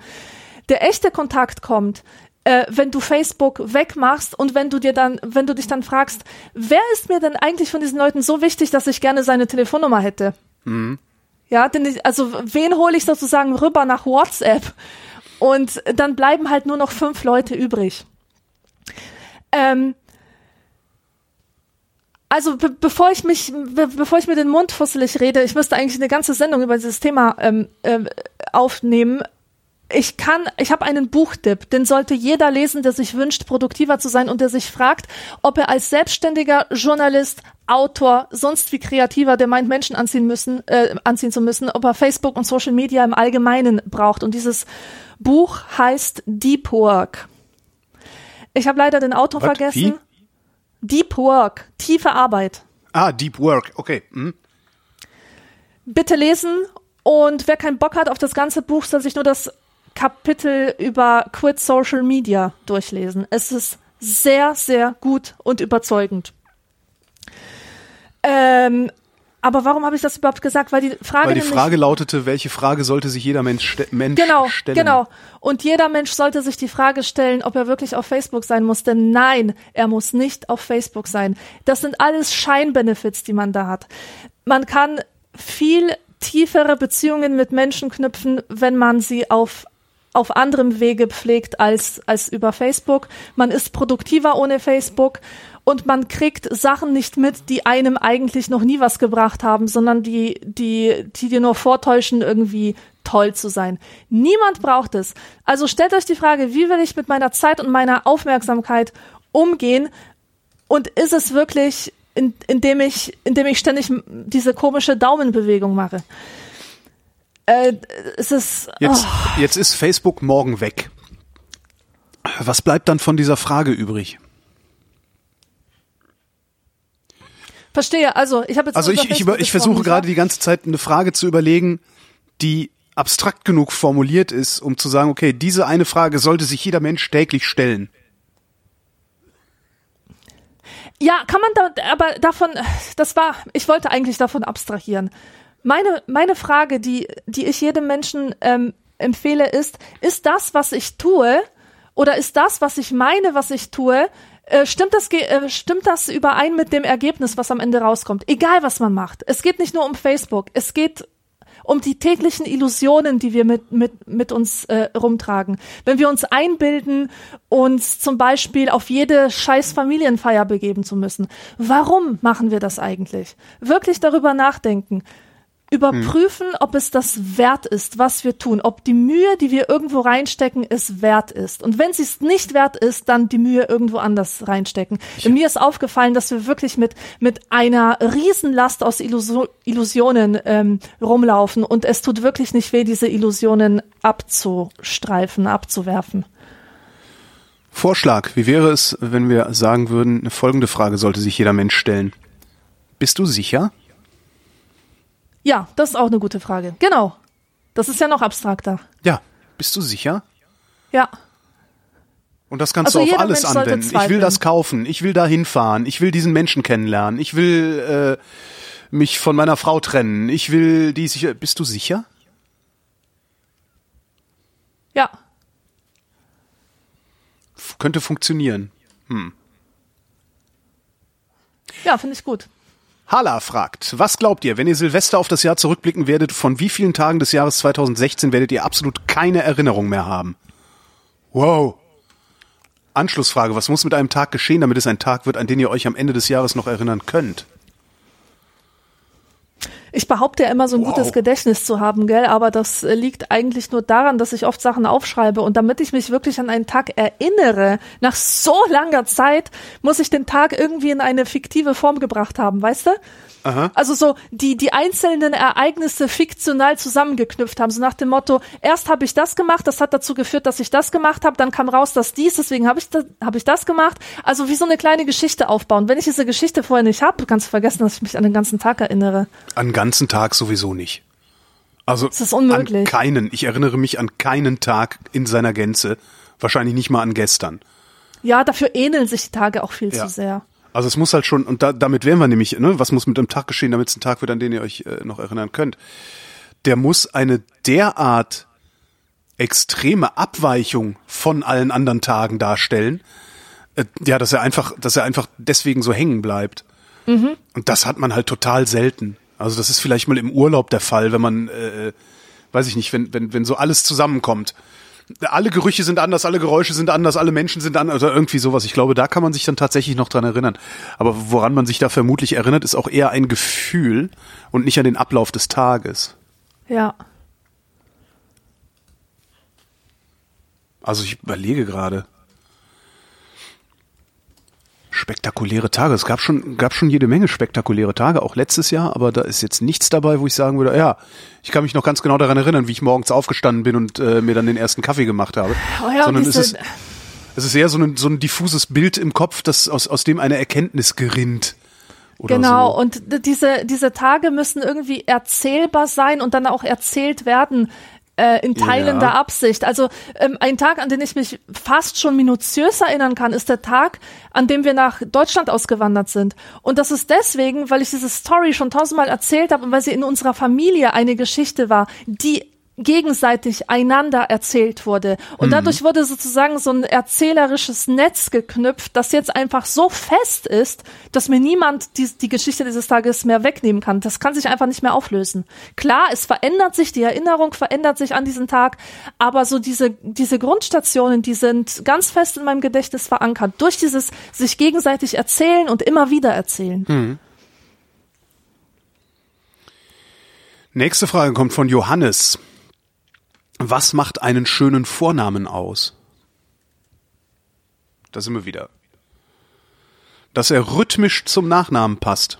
Also, dass er irgendwie zum Nachnamen passt. Also zum Beispiel Hans Wand ist, Sch- ist scheiße. Ja? Hans Nieswand, geiler Name. Auch ein geil, da macht, Ja. da macht der Hans Spaß. Ja. Ja, stimmt. Das ist gar nicht mal so Ne? schlecht. Der muss, der muss irgendwie, der muss mit dem Nachnamen zusammen klingen. Also nur der, der reine Vorname, keine Ahnung. Ich glaube, Aber da kann man, da kann ich man auch so glaube, Sachen formulieren wie, wenige, äh, Ja. alles wo ein A drin vorkommt, ist nicht so schön wie alles wo ein I drin vorkommt, weil I niedlicher klingt oder irgendwie sowas, keine Mhm. Ahnung. Aber Ich glaube, die wenigsten Eltern machen sich darüber Gedanken, ob der Vorname zum Nachnamen passt. Ich höre das jetzt zum nicht. ersten Mal. Aber du hast natürlich recht. Äh, Frage Was geht weiter, wo wir schon beim Thema Ja. sind. Mir fällt öfters auf, dass Vornamen sehr gut zu den jeweiligen Charakteren passen. Liegt das allein an der Erziehung der Eltern, die den Namen vergeben haben, oder verhält man sich so, wie man heißt? Ja, man verhält sich so, wie man heißt. ich weiß nicht. Also ich hab, ich hab's ja voll mit so Namen wie, ähm, ich hab's überhaupt mit Namen. Es ist, es ist, es ist irgendwie nachgewiesen und äh, diese Studie stammt aus einer Zeit, wo die meisten Leute noch normal hießen, aber dass Leute mit eher exzentrischen Namen auch eher zu Exzentrizismus neigen. Und ich hatte in der Stufe auch zwei, die, die hießen Shira und Mandala. Natürlich, das waren die Loonies. Ja klar, Äh. aber die hatten, das, das waren die, weil sie Looney-Eltern hatten, die das Loonitum in sie, in ihre, äh, an ihre ja. Kinder weitergegeben haben. ne? Genau. Aber was ich, was ich auch immer, was ich auch immer erstaunlich finde, dass bis jetzt jeder Florian meinen Erwartungen an einen Florian entsprochen hat. Mhm. Diese Floris, die sehen alle gleich aus. Also die von der Art her. Der Flori ist immer so ein netter, leicht dümmlicher mit Locken, weißt du? Also oder Nils. Ja, also nee. Also ich glaube, dass es genau andersrum äh, passiert. Ich glaube, dass es ein Effekt der selektiven Wahrnehmung ist. Ähm, dass du dich selbst darauf geeicht hast, dass Florians bestimmte Merkmale haben und dass du diese Merkmale in jedem Florian findest, den du triffst. Ja, stimmt. Also ich glaube nicht, dass der Streber, Sarah Florian- und Julia. ich glaube Lernst nicht, dass Florian- kennen, siehst du sie überall. Ich glaube nicht, dass es Florian inhärent ist, was du Hm. in Florian siehst. Na, aber für, über meine Erfahrung kann ich das sagen. Die Florians, die ich kenne, die, das sind Floris. Das sind Ja, aber wenn ich die kennenlernen würde, wären das dann genauso Floris oder würde nein, ich jemand ganz anderen Fall. sehen? Ne? Nein, nein, nein. Dein, deine Erfahrung ist ja auch. Also weißt du, in meiner Generation hießen ganz bestimmte Leute Flori. Und in, in deiner wahrscheinlich Gar nicht. an, andere. Ich überlege Also, gerade, ob ich einen Florian hatte, aber ich andere. Arten von, von Florians äh, werden in deiner Generation vertreten. Glaube ich. Kann gut sein, ja. Aber ja, wie gesagt, ich glaube, das ist tatsächlich eine, eine Wahrnehmungsfrage. Und ein bisschen vielleicht Erziehung, also weil klar, wer, wer sein Kind Mandala nennt, der hat halt, der hat halt auch bestimmte Erwartungen an dieses Kind und wird dafür sorgen, dass es sie erfüllt. Ja, oder auch durch so eine Negativ, äh, Genau. weißt schon. Thomas schreibt, ich wüsste gerne, ob es nur mir so geht oder ob es euch ebenfalls aufgefallen ist, dass die Rechtschreibqualität von Online-Journalismus immer weiter abnimmt. Gefühlt enthält jede zehnte Überschrift einen Fehler und innerhalb der Artikel setzt sich dies fort mit kruden Formulierungen und fehlenden Buchstaben. Ja, mein Gott, das ist furchtbar. Also das, das, stimmt. Ja, ja, ja, absolut. Und ich bin immer überrascht, was für Lehrer solche Fehler machen. Also was für- habe ich Lehrer gesagt? Ja. Ich meinte Leute. Da meinte ich aber schon die Lehrer mit. Ein bisschen vor- vorausgegriffen. Also, ich sehe Lehrer solche Fehler machen, Lektoren, Journalisten, also wirklich Leute, die tagtäglich mit Text zu tun haben. Ja. Das ist halt, Oh, ja. Aber du bist halt halt nicht. dagegen gefeit. Also falsch? selbst wenn du, selbst wenn du gut mit Text umgehen kannst, bist du halt nicht dagegen gefeit, Fehler zu machen, wenn du diesen Text schnell veröffentlichen musst. Und das ist ja, glaube ich, das Problem beim Online-Journalismus, dass da ja noch nicht mal Ja, ein das bisschen stimmt, Zeit da ist, um das vielleicht Zeit noch zweimal, Sorgfalt. genau, zweimal Korrektur zu lesen oder sowas. Ja. Das ist halt das Problem. Vielleicht sollte Ja, man es dann- deshalb auch nicht tun. Also ich, ich, ich zum Beispiel bin wesentlich besser dran, seit ich ähm, nicht mehr irgendwie auf den Webseiten der Zeitungen irgendwas lese, sondern seit ich meine abonnierte Zeitung habe, die lese ich, ähm, meine zwei Wochenzeitschriften, die lese ich.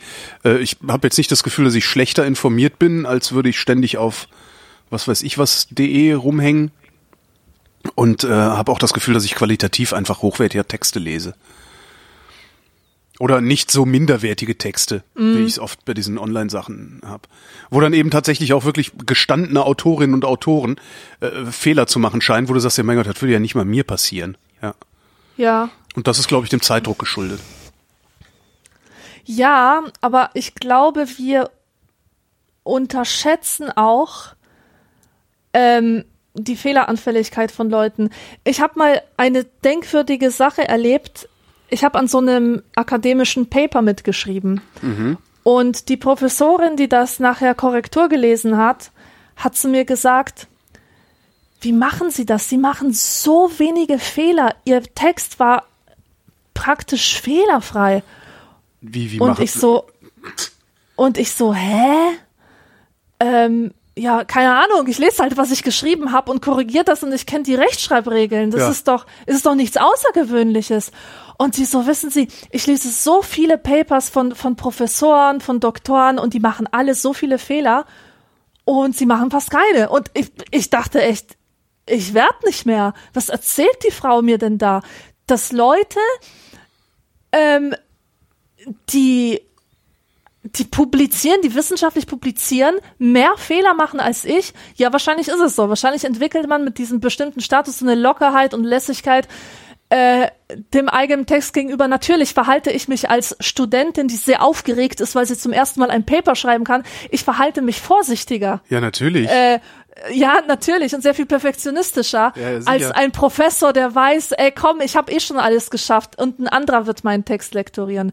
Aber fällt mir gerade jetzt nur so so auf, weil damals Mhm. habe ich wirklich gedacht, äh, das bedeutet einfach nur, dass ich tatsächlich eine überdurchschnittlich gute Rechtschreibung habe. Habe ich vielleicht auch. Hast du vielleicht auch, bist ja schließlich Autorin, Autorin. Da Ja, aber meine Handwerk. Erfahrung sagt, meine Erfahrung sagt halt, dass Leute, die viel mit Text zu tun haben, eben nicht notwendigerweise eine gute Rechtschreibung haben und die Regeln kennen. Äh, viele Autoren zum Beispiel ruhen sich auch darauf aus, dass sie einen Lektor haben. Finde ich ein bisschen seltsam. Also weil die, die Rechtschreibung, insbesondere Interpunktion, ist doch auch dazu da, Gedanken zu strukturieren. Ich sehe das auch so, aber hm, das ist wirklich ein Ach, interessantes ich. Phänomen. Ich habe ja glücklicherweise einen Beruf, in dem ich sprechen kann, was immer sehr lustig ist, wenn man dann Transkripte sieht von Dingen, die gesagt wurden. Die äh, lesen sich halt nicht so, wie Schriftsprache sich liest. Und Menschen schlagen dann immer die, Hand, die, die, die Hände über dem Kopf zusammen, wenn sie Transkripte dessen lesen, was sie gesagt haben. Und haben dann immer, sagen dann immer, nein, das können sie auf keinen Fall veröffentlichen. Und du sagst, doch, das kann man ganz wunderbar veröffentlichen. Das ist nämlich gesprochenes, äh, das ist grundsätzlich anders als geschriebenes. Darum klingt beim Deutschlandfunk auch so vieles so dämlich, weil die Texte fürs Lesen aufschreiben und dann im Radio aufsagen. Ja, ja, ja, klar. Naja. Das kannst du auch nicht natürlich vortragen, selbst Nein, wenn kannst du ein guter Schauspieler bist. Nein, nein, geht nicht, geht nicht. Also es ist eine ganz andere Textart. Klaus fragt, es ist Ende Januar 2015. Nach den Übergriffen in der Silvesternacht in Köln und anderen Städten wollen aufgebrachte Bürger aller Ortens Bürgerwehren gründen. Was ist daraus geworden? Ziehen nun massenweise marodierende, rechtsorientierte, besorgte Bürgerwehren durch die Städte? Nein, Klaus, stattdessen haben wir jetzt Neonazis im Bundestag sitzen. Christoph schreibt, heute am 22. Januar 2016 heiraten meine Verlobte und ich standesamtlich. Glückwunsch. Meine Frage, würdet ihr heiraten, um nicht nur vom Gefühl, sondern auch offiziell in allen Belangen zusammenzugehören? Oder hat eurer Meinung nach die Ehe als Institution für euch keinen Mehrwert? Wie würdet ihr das mit den Namen machen? Tja, fragt ein aufgeregter Christoph drei Stunden vor der Trauung. Meine Muss ihr, Güte. muss mal vorstellen. Oh Gott, oh Gott, oh Gott, oh Gott, ich heirate gleich. Oh Gott, oh Gott, schnell noch eine Frage an die Vrindheit schicken. Super gut. Sehr geil.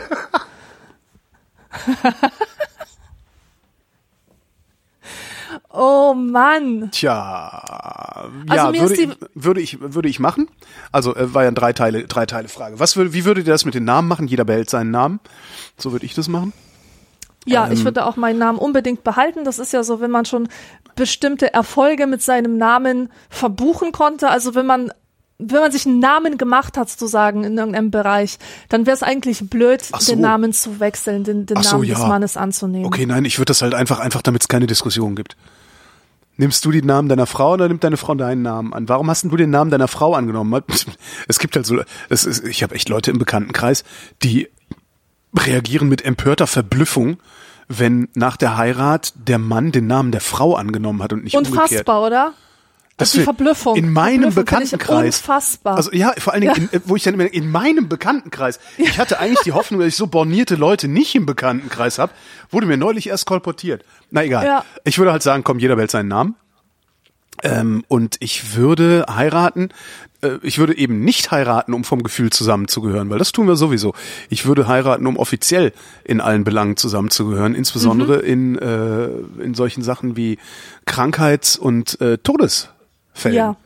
Das ist nämlich wichtig. ja. Ja, also zum Beispiel, meine Wohnung gehört mir und ich möchte gerne, dass meine Frau die kriegt, wenn ich äh, Ja. Dorf gehe.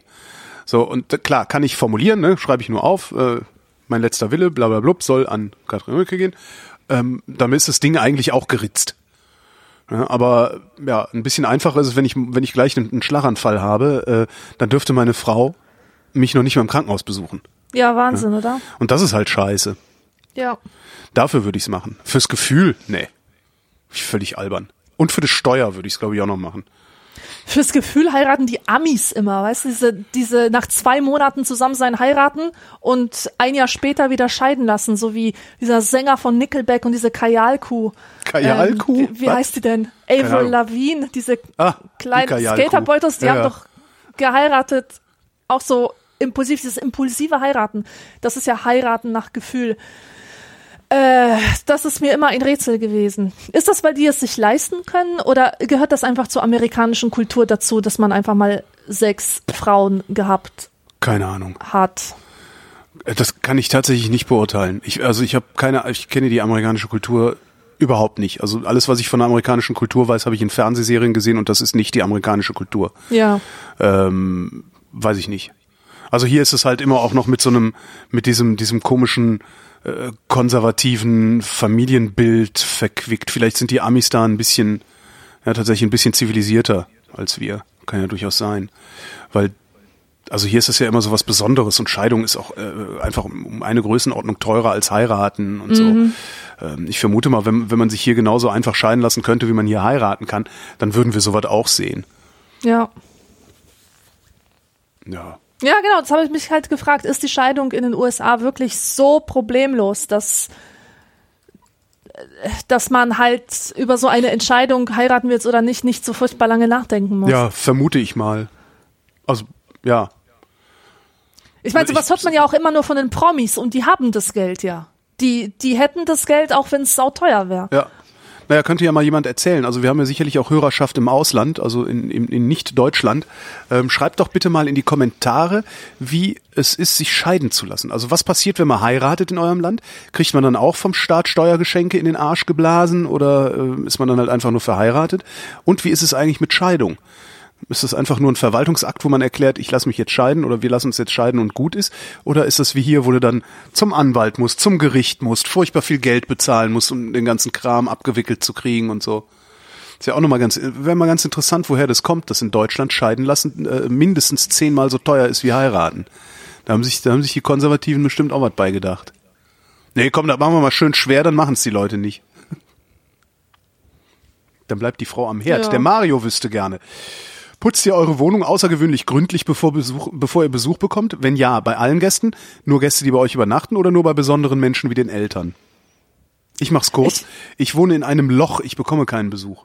Ja, gut. Bei mir ist es das, Und das gleiche. kotzt Also mich ist an. es Das kein kotzt mich Loch, tatsächlich an. sondern echt? Ja. Ich schaffe es nicht, ich schaffe es nicht, meine Wohnung in einer solchen Weise auf Vordermann zu halten, wie man so schön sagt, dass ich hier einfach mal Besuch empfangen könnte. Und wenn ich Besuch einladen würde, dann müsste ich hier mindestens einen Tag Arbeit in diese Wohnung investieren, um sie einigermaßen herzeigbar zu machen. Ja, und so wie du war ich früher auch. Und das ist zum Kotzen. Ja, und ich konnte auch keinen Besuch empfangen, weil ich einfach eine Messi-Wohnung hatte. Also Ja. nicht so wie im Fernsehen, aber nee, so schon, schlimm, ja. Aber, schon äh, in die Richtung. So. Und äh, heute empfange ich keinen Besuch, weil die Wohnung einfach zu klein ist. Die ist einfach zu klein. Ich kann ja keine drei Leute einladen, weil keine drei Stühlchen da sind. Das ist einfach eine Wohnung für zwei Personen. Ach Äh, so, nee, das ginge bei mir. Also ich habe so, ich hätte so, also die, die, ich sag mal, die äh, technische Ausstattung, ähm, größere Gästegruppen, also wie viel, wie viel Stühle könnte ich hier hinstellen, so dass man noch bequem sitzt? Fünf, sechs, ja, also mit sechs Leuten könnten wir hier sitzen an einem Tisch, der auch groß genug ist. Ähm, aber das würde halt nicht funktionieren. Das ist, die, die Wohnung ist strukturell nicht. Ich, ich habe immer die Hoffnung, dass ich vielleicht irgendwann das doch mal schaffe, hier mal eine Woche Arbeit reinzustecken und dann, eine Wohnung zu haben, in die ich auch Gäste einladen kann. Weil eigentlich lade ich total gerne Gäste ein. Ehrlich, aber sie gehen dann immer nicht. Ja, ist doch so, doch, doch, die schmeiße ich dann raus. Echt? Wie machst Ja, du da das? So, Kinders. Besser wird's nicht, ich schmeiße euch jetzt raus. doch, ja. Nee, da bin ich gnadenlos. Also das ist irgendwie, also es hat mir auch noch nie, es ist jetzt nicht so, dass meine Wohnung schon immer in diesen Zuständen sich befunden hat. Ähm, das hat mir aber auch noch nie jemand übel genommen, wenn ich dann gesagt habe, so, also ich werde jetzt langsam müde. Äh, ihr könnt ja gerne nur hier sitzen bleiben, ich gehe in Bett. Oder so. ja. Nee, also ich warte nicht darauf, dass irgendjemand so höflich ist zu sagen, so, ich gehe jetzt mal nach Hause, du siehst so müde aus. Pff, Nee. Also weil damit verletze ich nur wirklich niemanden, wenn ich sage, so, Alter, ich bin müde, ich kann nicht mehr, ich gehe jetzt pennen. Ja, Florian Ich- hätte auch noch eine Frau. Oh, da war noch was. ja, Nee, du hast gesagt, ich. ich. Also ich wollte noch was sagen, dann Ja, ist sag mir eingefallen, da habe ich dran gezweifelt, dass es wirklich wert ist, gesagt zu werden. Hast du das dich habe ich auch wieder gefragt, vergessen. bist du sicher? Bist du sicher? Exakt das. Ich habe das jetzt immer im Kopf. Florian fragt, äh, Socken sortieren beim Auf- oder beim Abhängen? Super. Äh, beim, wie jetzt? Ach so, ah. Ich glaube beim Aufhängen schon. Echt? Beim Aufhängen, ja klar. Guck mal, wenn du eine Schüssel hast, eine Wanne oder was mit deiner mit deiner nassen Wäsche. Da, also ich weiß nicht, ich habe farbige Socken. Äh, die, die sind alle anders. Jedes Paar ist anders. Und dann macht es doch Spaß, die passenden zusammenzusuchen und die gleich passend aufzuhängen. Ich finde das gut. Also bei Socken kann ich, kann ich das gut machen. Mach ich bin ich sonst nicht. nicht der Ordnungsfanatiker, aber das macht doch Spaß. Nee, ich hänge immer alles einfach auf. Dann, wenn ich es dann abhänge, wenn es trocken ist, sortiere ich halt, also es ist tatsächlich so, sortiere ich halt erst die einfachen Sachen weg. Schlüpper. Es ist das Einfachste. Ne? Zack, zack, zack, einfach in die Schublade. Bäh, egal. Äh, ja, also ich lege auch jetzt nicht Schlüpper zusammen oder sowas. Es gibt ja Leute, die tun sowas. Ich hatte mal, egal. Nee, eigentlich nicht. Ich hatte mal eine, eine, eine, eine, Zwangs, eine, eine, eine, ähm, eine Ex von mir ist ein Zwangi. Die hat sogar ähm, benutzte Wäsche nach Farben sortiert, gefaltet in den Schrank gelegt. Wow. Krass, in oder? Den, in den Wäscheschrank sozusagen, also genau. in den Sch- Schmutzwäscheschrank. Also äh, genau, da wo die schmutzige Wäsche ist, hingefaltet. Krass, oder? das ist nicht schlecht. Das ist echt krass. Aber sonst war sie ganz okay. Naja, jedenfalls, ich, äh, also ne, dann hänge ich alles ab, also ich schmeiß alles dann in diesen Waschzuber wieder rein, trag das Ding ins Schlafzimmer, schütte das einmal aufs Bett und fange dann an, äh, erst die einfachen Sachen wegzusortieren, also Schlüpper und so, äh, dann die etwas komplizierteren Sachen, also so T-Shirts und sowas, was man zusammenfalten muss. Und am Ende bleibt nur noch so ein Berg Socken übrig und die sind in der Regel schwarz. Und dann sitze ich ningelnd auf dem Bett und lege die Socken zusammen. Jedes Mal. Äh, scheiße. Äh, ja, so, so mache ich das. Hm. Peter fragt, wie erklärt ihr euch eure Widersprüchlichkeiten zwischen Sendungen? Nur ein Beispiel. Schimpft Holger sehr häufig über das Bildungsbürgertum, Alexandra findet dieses aber offenbar gar nicht so schlecht. tendenziell äh, gar nicht so schlecht. Zum Beispiel, dass die Bildung im Bildungsbürgertum auch bei innerfamiliären Gesprächen beim Abendessen präsent sei und das einen Vorsprung brächte. Tendenziell stimmt ihr euch aber bei diesem und auch anderen Themen gegenseitig zu. Ist das bei euch so, weil Menschen, die sich kennen, lieber eine harmonische Beziehung haben wollen? Nein, das ist deswegen so, weil jedes Ding zwei Seiten hat. Und ich kann äh, vom Gefühl her eine Position vertreten und trotzdem mit deiner gegensätzlichen Position einverstanden sein oder mit Aspekten davon, so wie du wiederum äh, vom Gefühl her sagen kannst, ich finde Bildungsbürgertum scheiße, aber ich verstehe, was, was du meinst, wenn du sagst, es ist halt nicht schlecht, wenn man am Abendtisch äh, politische Themen bespricht oder so. Ja. Ja, wir stimmen ja, einander jedes zu. Ding, jedes Ding hat zwei Seiten. Das äh, findet übrigens seine Grenzen da, wo Menschenverachtung anfängt. Ne, Da hat es keine zwei Seiten mehr. Jedenfalls Ja. nicht für mich. Mag sein, dass es für andere Menschen hat. Äh, für mich nicht. Da würde ich zum Beispiel nicht mehr diskutieren, wenn es um Menschenverachtung geht. Ja. Nennt man das Menschenverachtung? Ja, doch. Ne? Oder nennen wir es Menschenfeindlichkeit. Das ist vielleicht schöner, Mhm. oder? Menschenbezogene, nee, warte. Gruppenbezogene Menschenfeindlichkeit. Gruppenbezogene Das ist ein sehr schöner soziologischer äh, Begriff, mit ja. dem äh, die ganzen Hater nichts anfangen können, weil genau es, es genau das ist, was Hater machen, gruppenbezogene Menschenfeindlichkeit Mhm. propagieren. Bernhard schreibt, welche Art von Fragen an die Vrindheit habt ihr am liebsten? Zur Not ein paar Kategorien zur Auswahl. Über euer Leben, Science Fiction, Lifestyle, politisches, gesellschaftliches, Alltagsrätsel. Ich finde es sehr schade, dass du das nicht vorgelesen hast. Ach so, was dahinter steht, Mensch okay. hat sich so viel Mühe mit den Kategorien äh, und ich finde sie hilarious. Okay, dann also ich's. bitte, Über bitte euer vorlesen. Leben. Was war euer hässlichstes hm, hm, hm, Sci-Fi, wenn ihr in oder vor tausend Jahren noch leben würdet? Lifestyle. Klingelton in der Öffentlichkeit okay oder Vibration? Politisches. Ist NPD Pegida nur die Spitze des Eisbergs? Gesellschaftliches. Wann ist die Geschlechtergleichberechtigung erreicht? Alltagsrätsel. Warum tragen ältere Menschen häufig beige Kleidung? Tja. Meine Lieblingskategorie in der Vrindheit. Ich finde das erstmal super geil, wie du das aufgeschlüsselt hat, Stimmt. weil genau das sind die Kategorien, in die die Fragen fallen, die wir gestellt bekommen. Genau das sind die Kategorien, Und- in die alle Fragen fallen, die man sich stellt. Ja, ja, naja. Nicht? Ist das Philosophische fehlt mir hier so ein bisschen Okay. auch. Ähm, egal. Ich mag die Alltagsrätsel total gerne. Das ist immer schön herausfordernd und kann zu überraschenden Lösungen führen. Da hast du allerdings recht. Ich habe mir da noch nie so Gedanken drüber gemacht. Ich finde das eigentlich alles interessant, weil das hängt halt auch immer ein bisschen so von meiner Tagesform ab, äh, worüber ich gerade Lust habe, mir Gedanken zu machen und worüber nicht und so.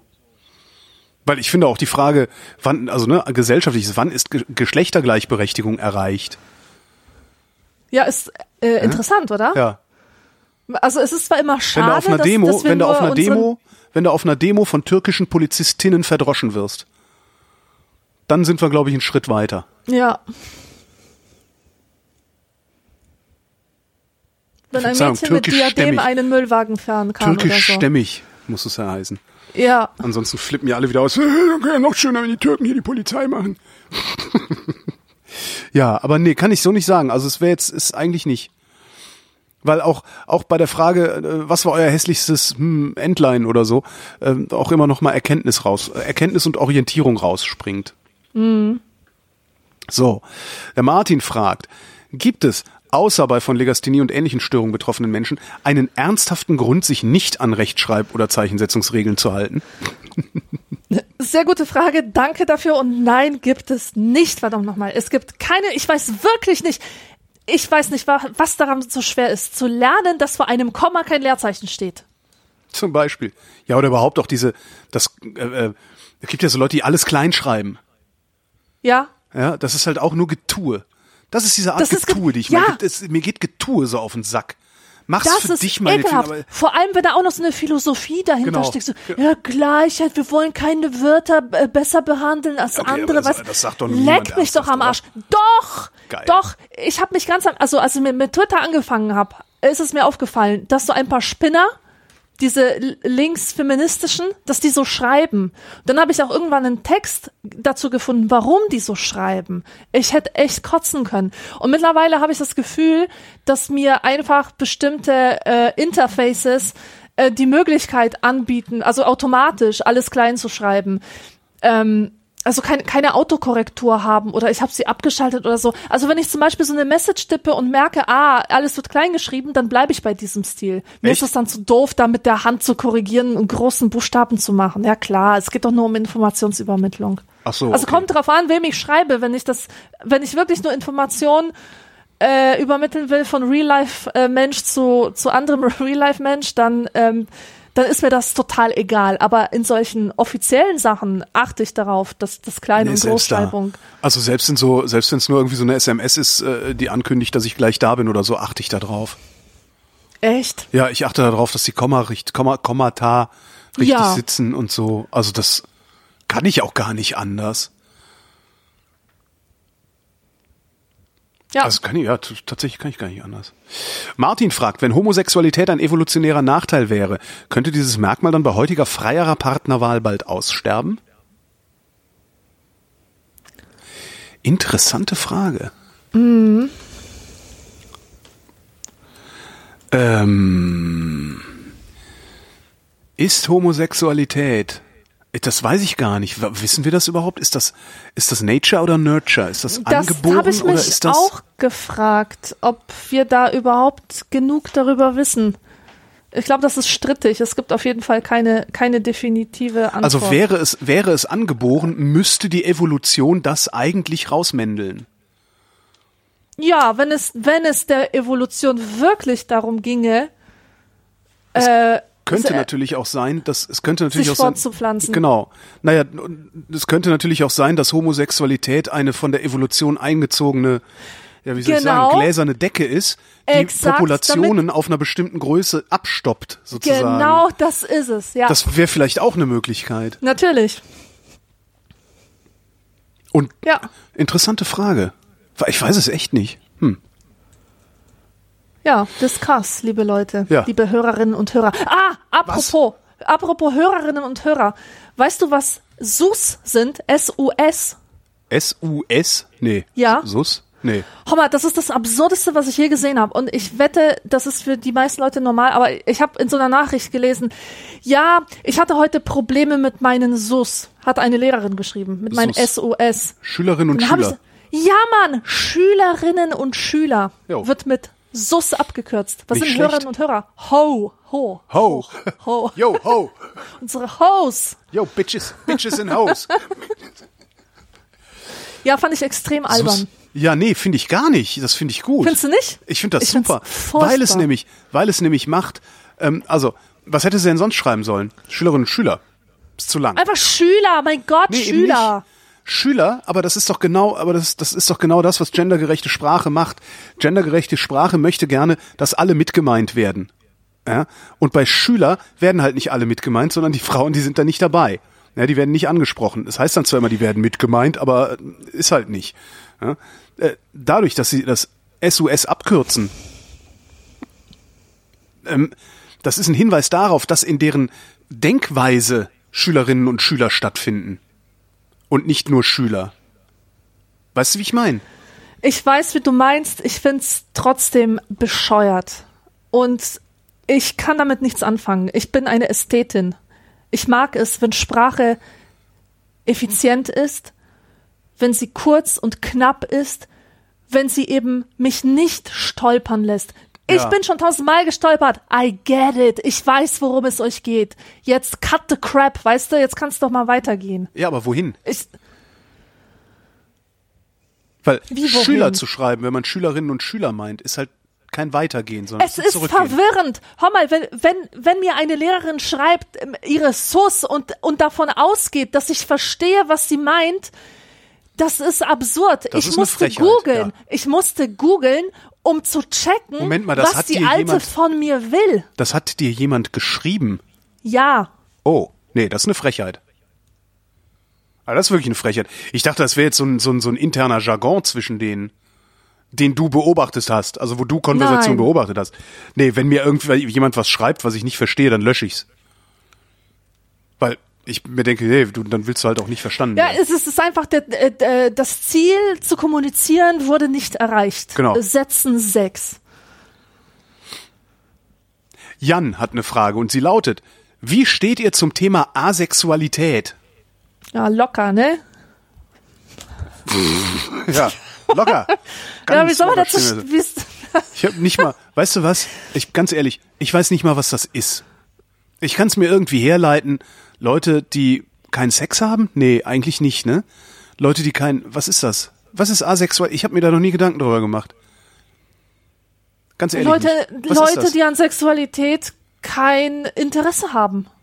Ganz einfach. Ach so, ja, lass sie doch. Ja, eben. Ich weiß gar nicht, warum man dazu eine Haltung haben muss. Genau, das ist wieder, das ist genau wieder die, die, die Abteilung, das geht mich ein Scheißdreck an. Ja. Das, ja. Das ist echt interessant. So, äh, wie heißt er denn hier? Er hat gar keinen Namen, der Kollege. High Builder nennt er sich. Und schreibt, mich nimmt schon lange Wunder, warum in den Zügen in Deutschland die Flugzeugbestuhlung Mich bevorzugt. nimmt schon lange Wunder, reiß dich zusammen. Was ist das denn wieder Er für ist eine Schweizer, vielleicht drehen die da so, ich habe keine Ahnung. Ah, ja, stimmt. Entschuldige, dann entschuldige ich. Entschuldige ich mich. Ich bin Schweizer. Ach so, ja dann. Nein, nein, die Besonderheiten deiner Fremdsprache interessieren mich natürlich sehr. Mich nimmt schon lange Wunder, warum in den Zügen in Deutschland die Flugzeugbestuhlung bevorzugt wird und wir in der Schweiz die Viererabteile lieben. Es ist schon spannend, dass bei uns außen am Zug extra Piktogramme gibt, welche auf die Flugzeugbestuhlung hinweisen und die meisten Passagiere diesen Wagen meiden. An was kann das liegen? Unsere Offenheit kann es nicht sein, denn was ich von vielen Deutschen in der Schweiz höre, sind wir doch ziemlich verschlossen. Was bewegt uns also zu diesem täglichen Tête-à-Tête? Okay, ein bisschen Getue ist dabei.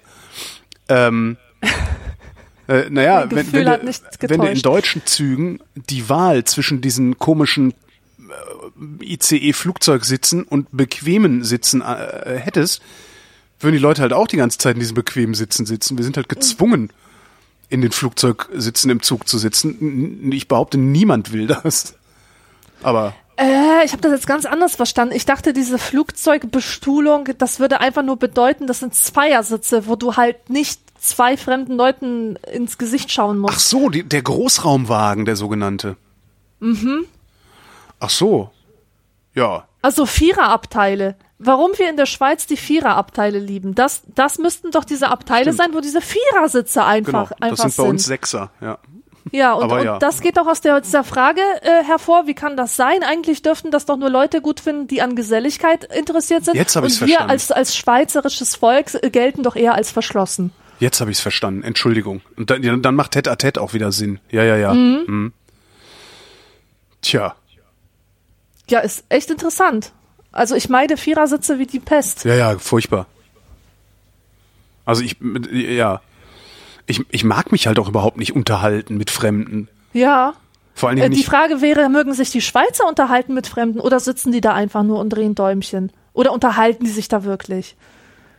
Das wäre die Gegenfrage, ne? Reden die denn da miteinander oder sitzen die da einfach nur? Ja. Vielleicht sind die Dinge auch insgesamt, haben die mehr Beinfreiheit oder sowas. Ja, oder vielleicht äh, ist es verpönt, äh, ein Einzelgänger zu sein, sich zurückzuziehen und jeder denkt, was für ein Loser sitzt da ganz alleine. Vielleicht liegt es daran. Keine Ahnung, ich kenne die Schweizer zu Deutscher da. wenig. Scheiß Deutscher, sitzt immer alleine. Ich habe auch keine Ahnung. Das kann die Vrindheit nicht leisten und damit wären wir dann, glaube ich, auch am Ende der Sendung angelangt. Yo. Ähm, und stellen die ÖÖ, die Ö, die obligatorische Höflichkeitsfrage von Esurel. Ja, Wie geht's da uns bin denn ich heute? fein raus. Ich, ich muss es nicht beantworten. Ich habe es ja schon am Anfang der Sendung gesagt. Mir geht's super, denn draußen liegt Schnee und ich werde gleich spazieren gehen in Ja. diesem Schnee. Mir geht's scheiße, ich huste mir die Lunge aus dem Hals und ich bin nicht Gute ganz Besserung. sicher, Dankeschön, und ich bin nicht ganz sicher, ob ich nicht sogar Temperatur habe. Hm. Wo ich keinen Bock Du- drauf hätte. Du hast immer Temperatur. Ja, nu, ja. du, du wirkst immer so erhitzt. Ich, ich hab, ne, er hat, ne, da, da gab's doch, wie haben die das früher genannt? Da hatte man nicht Temperatur, da hatte man, was hatte man da denn? Hitze, erhitzen, Hitze, sagt man in Bayern. erhitzen. Okay. Ja, es, wir, wir, ich merke schon, wir äh, kommen hier nicht mehr. Das franzt jetzt auf irgendeine komische Weise aus hinten. Ähm, das war die Vrindheit. Wir danken für die Aufmerksamkeit. Tschüss.